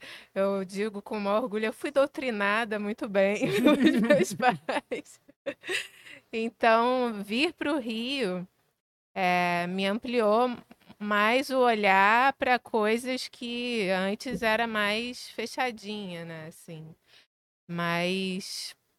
Sim, mas muitas coisas mudam, né? Não, não tem como a gente. Mas você não era cancelável há 10 anos atrás. Ah, acho que não. Não, né? Isso é pra pouco. Mas também eu acho que vai também do quanto você se expõe. Eu também não não não tinha tanto contato assim com a internet para me expor tanto, né? Talvez se eu tivesse feito muitas coisas na internet, assim, meu Twitter há 10 anos atrás. Meu Facebook era cheio de poesia, então a poesia era mais abstrato, mais sentimentos. Então, não deu, não, não tive tanto espaço para isso, mas quem eh, vive muito o ambiente da internet, né, assim, está correndo esse risco todo dia, na verdade, né? A gente agora, com o que a gente está falando aqui, né, talvez vai passar um tempo a gente vai falar, caraca, a gente tá falando nessa hora, tá falando merda, tá falando merda tal. Porque é, vai, vai mudando muito, né, assim, é, ser mulher, né, o feminino, para mim mudou muito. É, antigamente, por exemplo, eu, via que só era eu, a mulher, num grupo, eu me sentia isso, especial, assim, de estar conseguindo frequentar um grupo onde só eu sou mulher. Eu não entendia esse lado é, da exclusão mesmo do feminino de ambientes de, de liderança, né? Assim, de protagonismo. Então, aquela velha é, história de que a mulher se sente é, privilegiada ou se sente superior mesmo por estar tá conseguindo chegar num lugar mais, hum, mais de maior reconhecimento, assim. E aí, é, hoje em dia isso mudou completamente, né? Assim, hoje eu vejo que a mulher ela tem que ocupar todos os espaços. E se um espaço não tem muitas mulheres, é porque tem, tem uma coisa errada nesse espaço. Não é com as mulheres que ocupam esse espaço, né? E aí, enfim, voltando àquilo que eu estava falando das mulheres instrumentistas, da mulher na música, a mulher na parte técnica, é, uma mulher que trabalha com mixagem, é, que trabalha com engenharia de som, trabalha. Eu mesma, né, que faço montagem, é, que trabalho com edição de vídeo, né? Já passei por uns uns momentos assim de tipo a, a pessoa vem tirar uma dúvida com você, como é que faz isso nesse programa? Aí você responde e a pessoa não acredita. Tem certeza que é assim? Se você veio perguntar para mim e eu tô te respondendo, aí a pessoa dá uma volta, faz de todos os jeitos.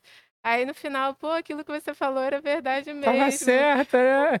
Falei, pois é, você que escolheu o caminho mais longo, né? Olha só, nós temos uma pergunta aqui do Aderson Barros, é, vulgo Senhor Jaba. Senhor Jaba, sempre bom essa interação contigo. O Senhor Jaba é nosso Mr. Robot. É o, é o Aderson, é genial ele. Eu não sei se está fora de, do time da pergunta, mas assim, Roberta, e como a tua doutrinação virou o teu som? Virou? Tenta virar?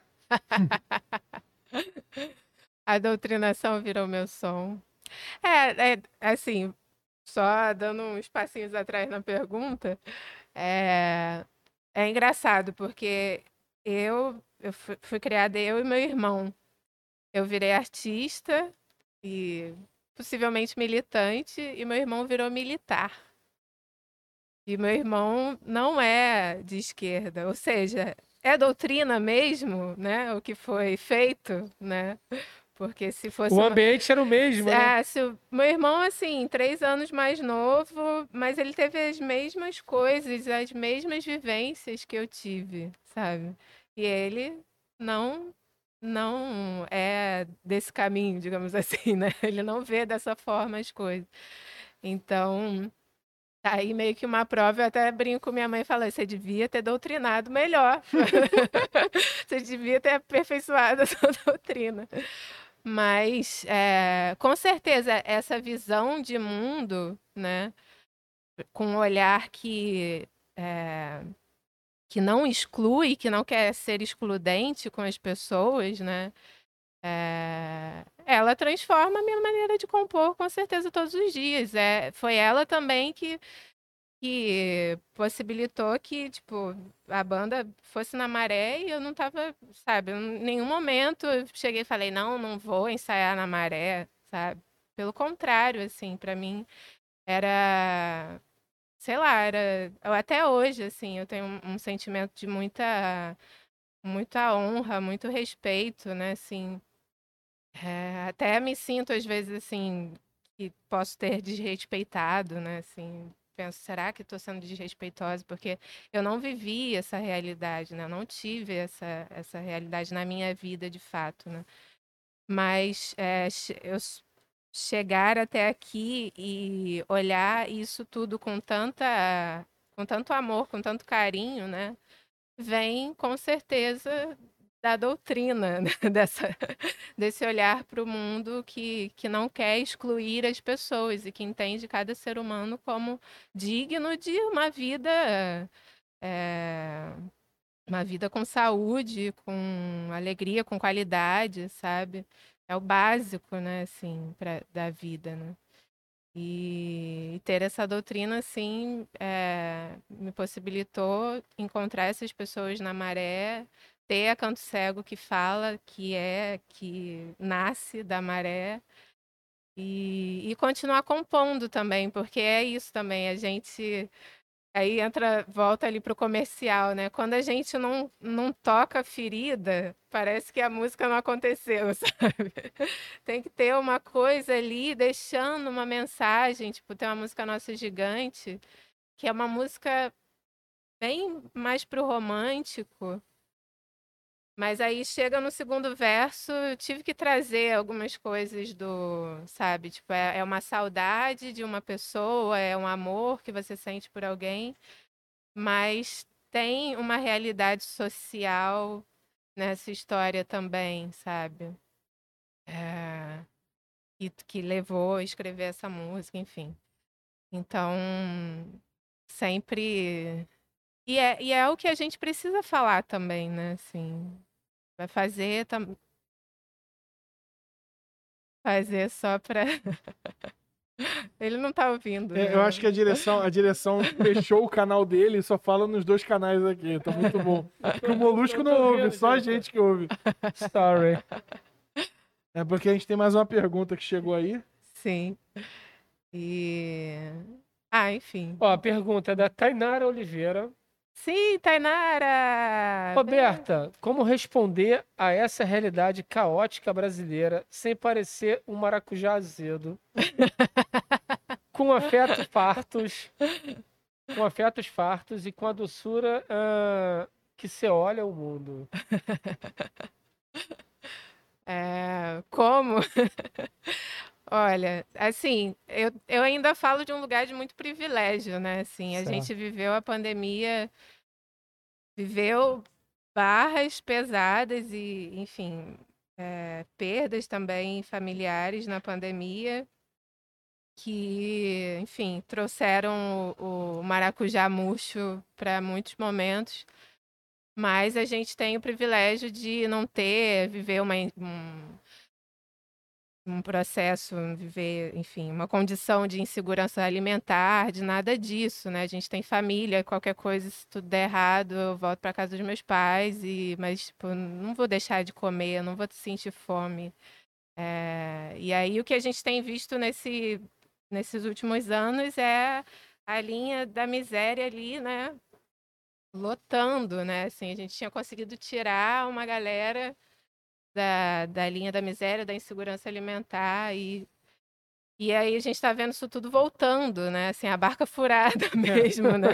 A verdadeira, né? E a, a, é o que eu tinha já falado para vocês antes, né? Assim, a única coisa que resta é essa esperança, né? Esses- são esses afetos e essa, esse otimismo de que vamos lá, sabe? A gente tinha que passar por isso, tá um caos, é, tem coisas imensas para melhorar. Sim, porque a gente deu tantos passos atrás, né, que a gente vai ter que fazer o caminho quase todo de volta. Mas, se não isso, o quê, né? Então, é, Tainara, eu posso sorrir porque ainda tenho muitos privilégios, né? Mas é, não é a realidade mesmo, né? Da, que a gente está vivendo aqui no Brasil e em muitos lugares do mundo também. E aí, senhor diretor? Podemos chamar a nossa banda? É com nós? Então, senhores, chegou esse momento lindo, maravilhoso, em que iremos ah, prestigiar, contemplar e apreciar a banda Canto Cego. Agora nos dê um- uns minutos para que a gente possa ali compor a banda e já vamos Roberta, começar. Muito obrigado pelo Roberta. papo. Sensacional. Obrigada a vocês pelo E- convite. Pô, agora a gente quer, quer ouvir a música. aqui. É, Vamos lá, vamos Vai lá. ser a nossa primeira palhinha pro show de 2022. você pode já antecipar o set list, assim? Sim, a gente vai fazer, deixa eu lembrar aqui. É, a gente vai fazer o Milhões, que é uma poesia. Depois vamos tentar emendar em, em Marcha Coração, que é uma música que a gente não toca há muito tempo. É, depois vamos. Isso é do Karma, né? Então a gente vai voltar um pouquinho pro Valente, vai tocar Contracanto. E eu não sei dizer que é uma música que a gente compôs com o Marcelo Yuca. Ó, que legal. E Depois vamos para hum, As Horas, que também é uma poesia. E depois para fechando com Transmutação, que é uma música para botar tudo para fora e Boa, enfim, gostamos. recuperar um pouco essa, essa energia. Yuka, muita saudade, né? Muita, muita. Yuka era um. Pra gente, assim, foi uma benção, né? Assim, foi um, um momento de muita. De muito privilégio mesmo, né? De poder estar ali com ele, compondo, criando. Ele criou a música na frente deles. No dia, assim, eles chegaram lá, começaram a improvisar e ele abaixou a cabeça e escreveu a música Sério? na hora. E Yuka era um. que é a música do clipe do drone. do drone. Yuka era uma força, né, cara? Era uma. Cara que conseguia compilar em pouquíssimas palavras muita coisa complexa. Todas as pessoas que eu conheci, que conheceram o Yuka, dão pra mim a sensação de que o cara era um guru, cara. Eu não... Não, o cara era um monstro, velho. Uma coisa fora da curva do nível que eu não tive a sorte de conhecer, mas. Todo camburão é um pouco de navio negreiro. É uma É. coisa que Cara, é, é uma. é foda, né? Ah, Mano, não é? Tipo, você para e olha e fala que assim, tem tanta coisa dentro dessa frase, velho, que tu fala, cara, eu sou um gênio. né? É um ser iluminado. Mestre Yuka. saudoso. Saudoso Yuka, cara. Bom, Então, agora pode ir lá se preparar. Enquanto isso, eu vou rapidinho no banheiro. E eu, e eu fico aqui sempre incumbido de ficar falando Entretém, merda entretém, até, vamos. até todo mundo ficar. Até todo mundo tá pronto, né, cara? Que é uma. Que é literalmente a, a coisa mais. Mais nobre que eu posso fazer, que é ficar aqui falando merda durante segundos e mais segundos e mais segundos. Até o Pedrinho me dar o aval pra eu, pra eu chamar a banda e apresentar todo mundo. É, eu quero saber de você de casa, o que que você achou da nossa, da nossa entrevista hoje. Você está ansioso pro show? Quem você quer ver aqui no Barca Furada? Bota aí nos comentários quem que você quer de convidado para os próximos programas, quem que você quer de banda para tocar aqui. Se você tá interessado em tocar aqui no Barca Furada, você pode botar aqui nos comentários também, botar o nome da sua banda, mandar o seu material aqui pra gente, principalmente no Instagram. É, pode falar com a gente que, que o nosso diretor tá extremamente afim de trazer gente nova pra cá. Então, se você tem esse interesse, toca qualquer coisa que não seja cover, toca seu material é, próprio, porra, pode vir aqui no Barca, não precisa ser rock and roll, pode ser rap, pode ser rap, rock and roll, psicodélia, hardcore, rega. O que você tocar, irmão, se você fizer qualquer coisa, é só você chegar aqui e estar com a gente. A produção tá apontando pra mim, eu não sei se é pra continuar falando, é pra eu parar de falar, mas eu acho que é pra continuar falando. Isso aqui eu acho que é pra chegar pra cá, e eu vou continuar falando aqui. E, pessoal, vamos, vamos pro show daqui a pouquinho. É isso aí. Fala aí, PC. Eu gosto quando você aparece aqui, PC. Você me alegra. Você me alegra. Eu, que, eu queria muito você aqui na mesa, cara. Bota nos comentários se você quer ver o PC, nosso diretor, aqui num programa convidado qualquer dia pra contar histórias do Teatro de Ceia, contar histórias do, do Kubrick, contar todas as histórias bizarras que ele já viveu aqui é, é, na- na- nas casas de, de show e de espetáculo e de festa que ele tem. Então, precisamos preparar as câmeras aqui ainda, né? Vai começar com aquela ali?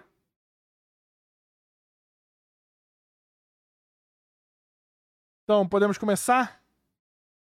Senhoras e senhores, com vocês, Canto Cego no vocal. Tá na frente da câmera.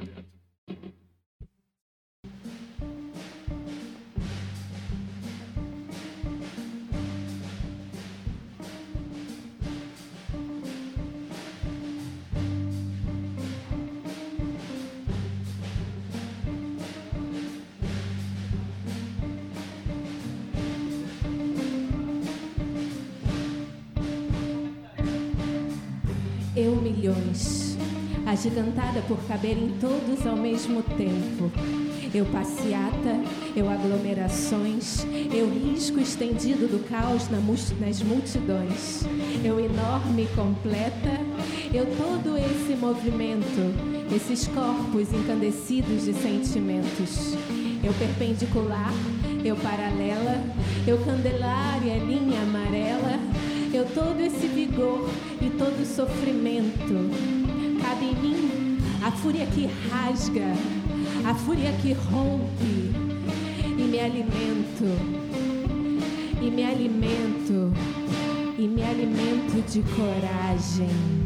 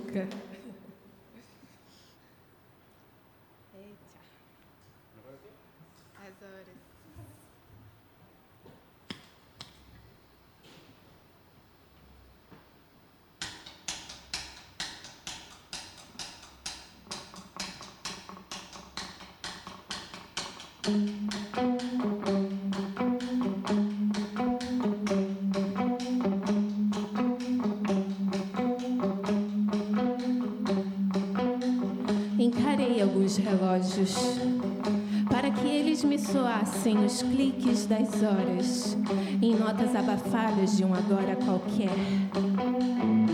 Quase me esqueci de ficar o ponteiro dos minutos, porque os segundos correm, choram, blefam na dinâmica opressiva do tempo,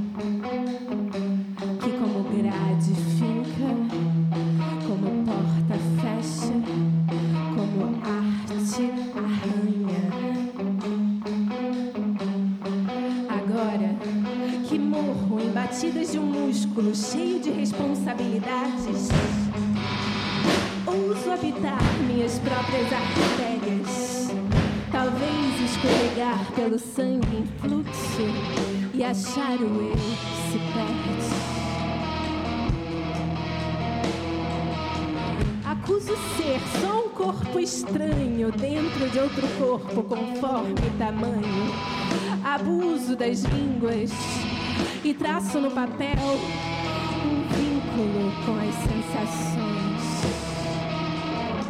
Pode ser que a metafísica seja só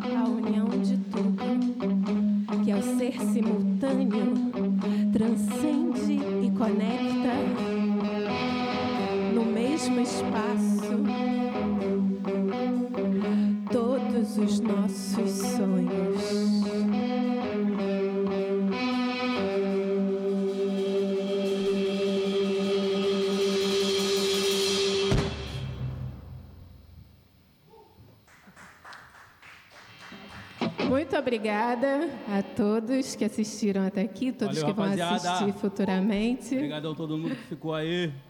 A gente agradece ao Molusco pelo convite, Mamute pela conversa, a galera aqui da produção, Valeu, Pedrinho. Pedrinho, PC. é, é isso. Agora a nossa última música, Transmutação. Sigam a gente lá no Instagram, no YouTube, no Spotify. Sigam a gente. Canto cego. Canto cego.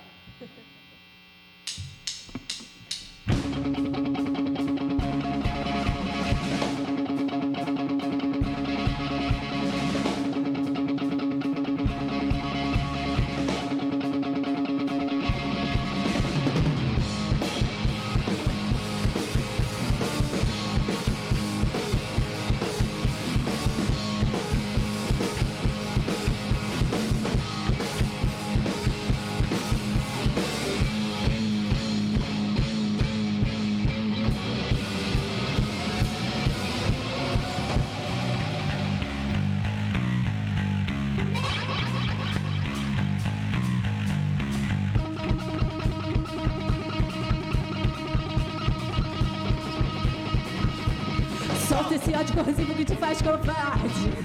Esse fogo desmorona as ruínas da sua emoção. Os tomates pela pele que te levam à insanidade. Tintas verdes que se contaminam pela multidão. Queimando da raiva escondida que te faz cansar. As chamas de vez te laceram todo seu pesar. Mas não deixa acumular a cinza dentro dos pulmões. Esse sangue só termina quando morrem as decepções.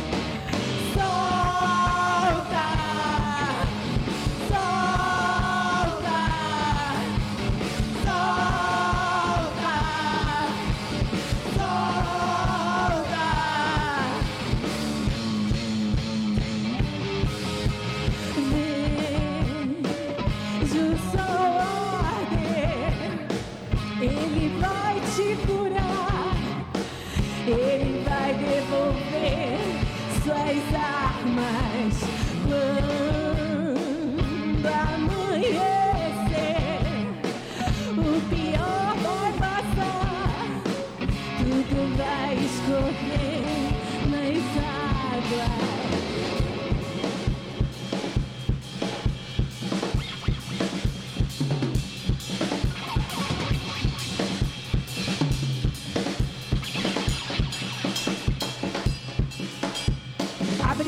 Reprimido que não é você.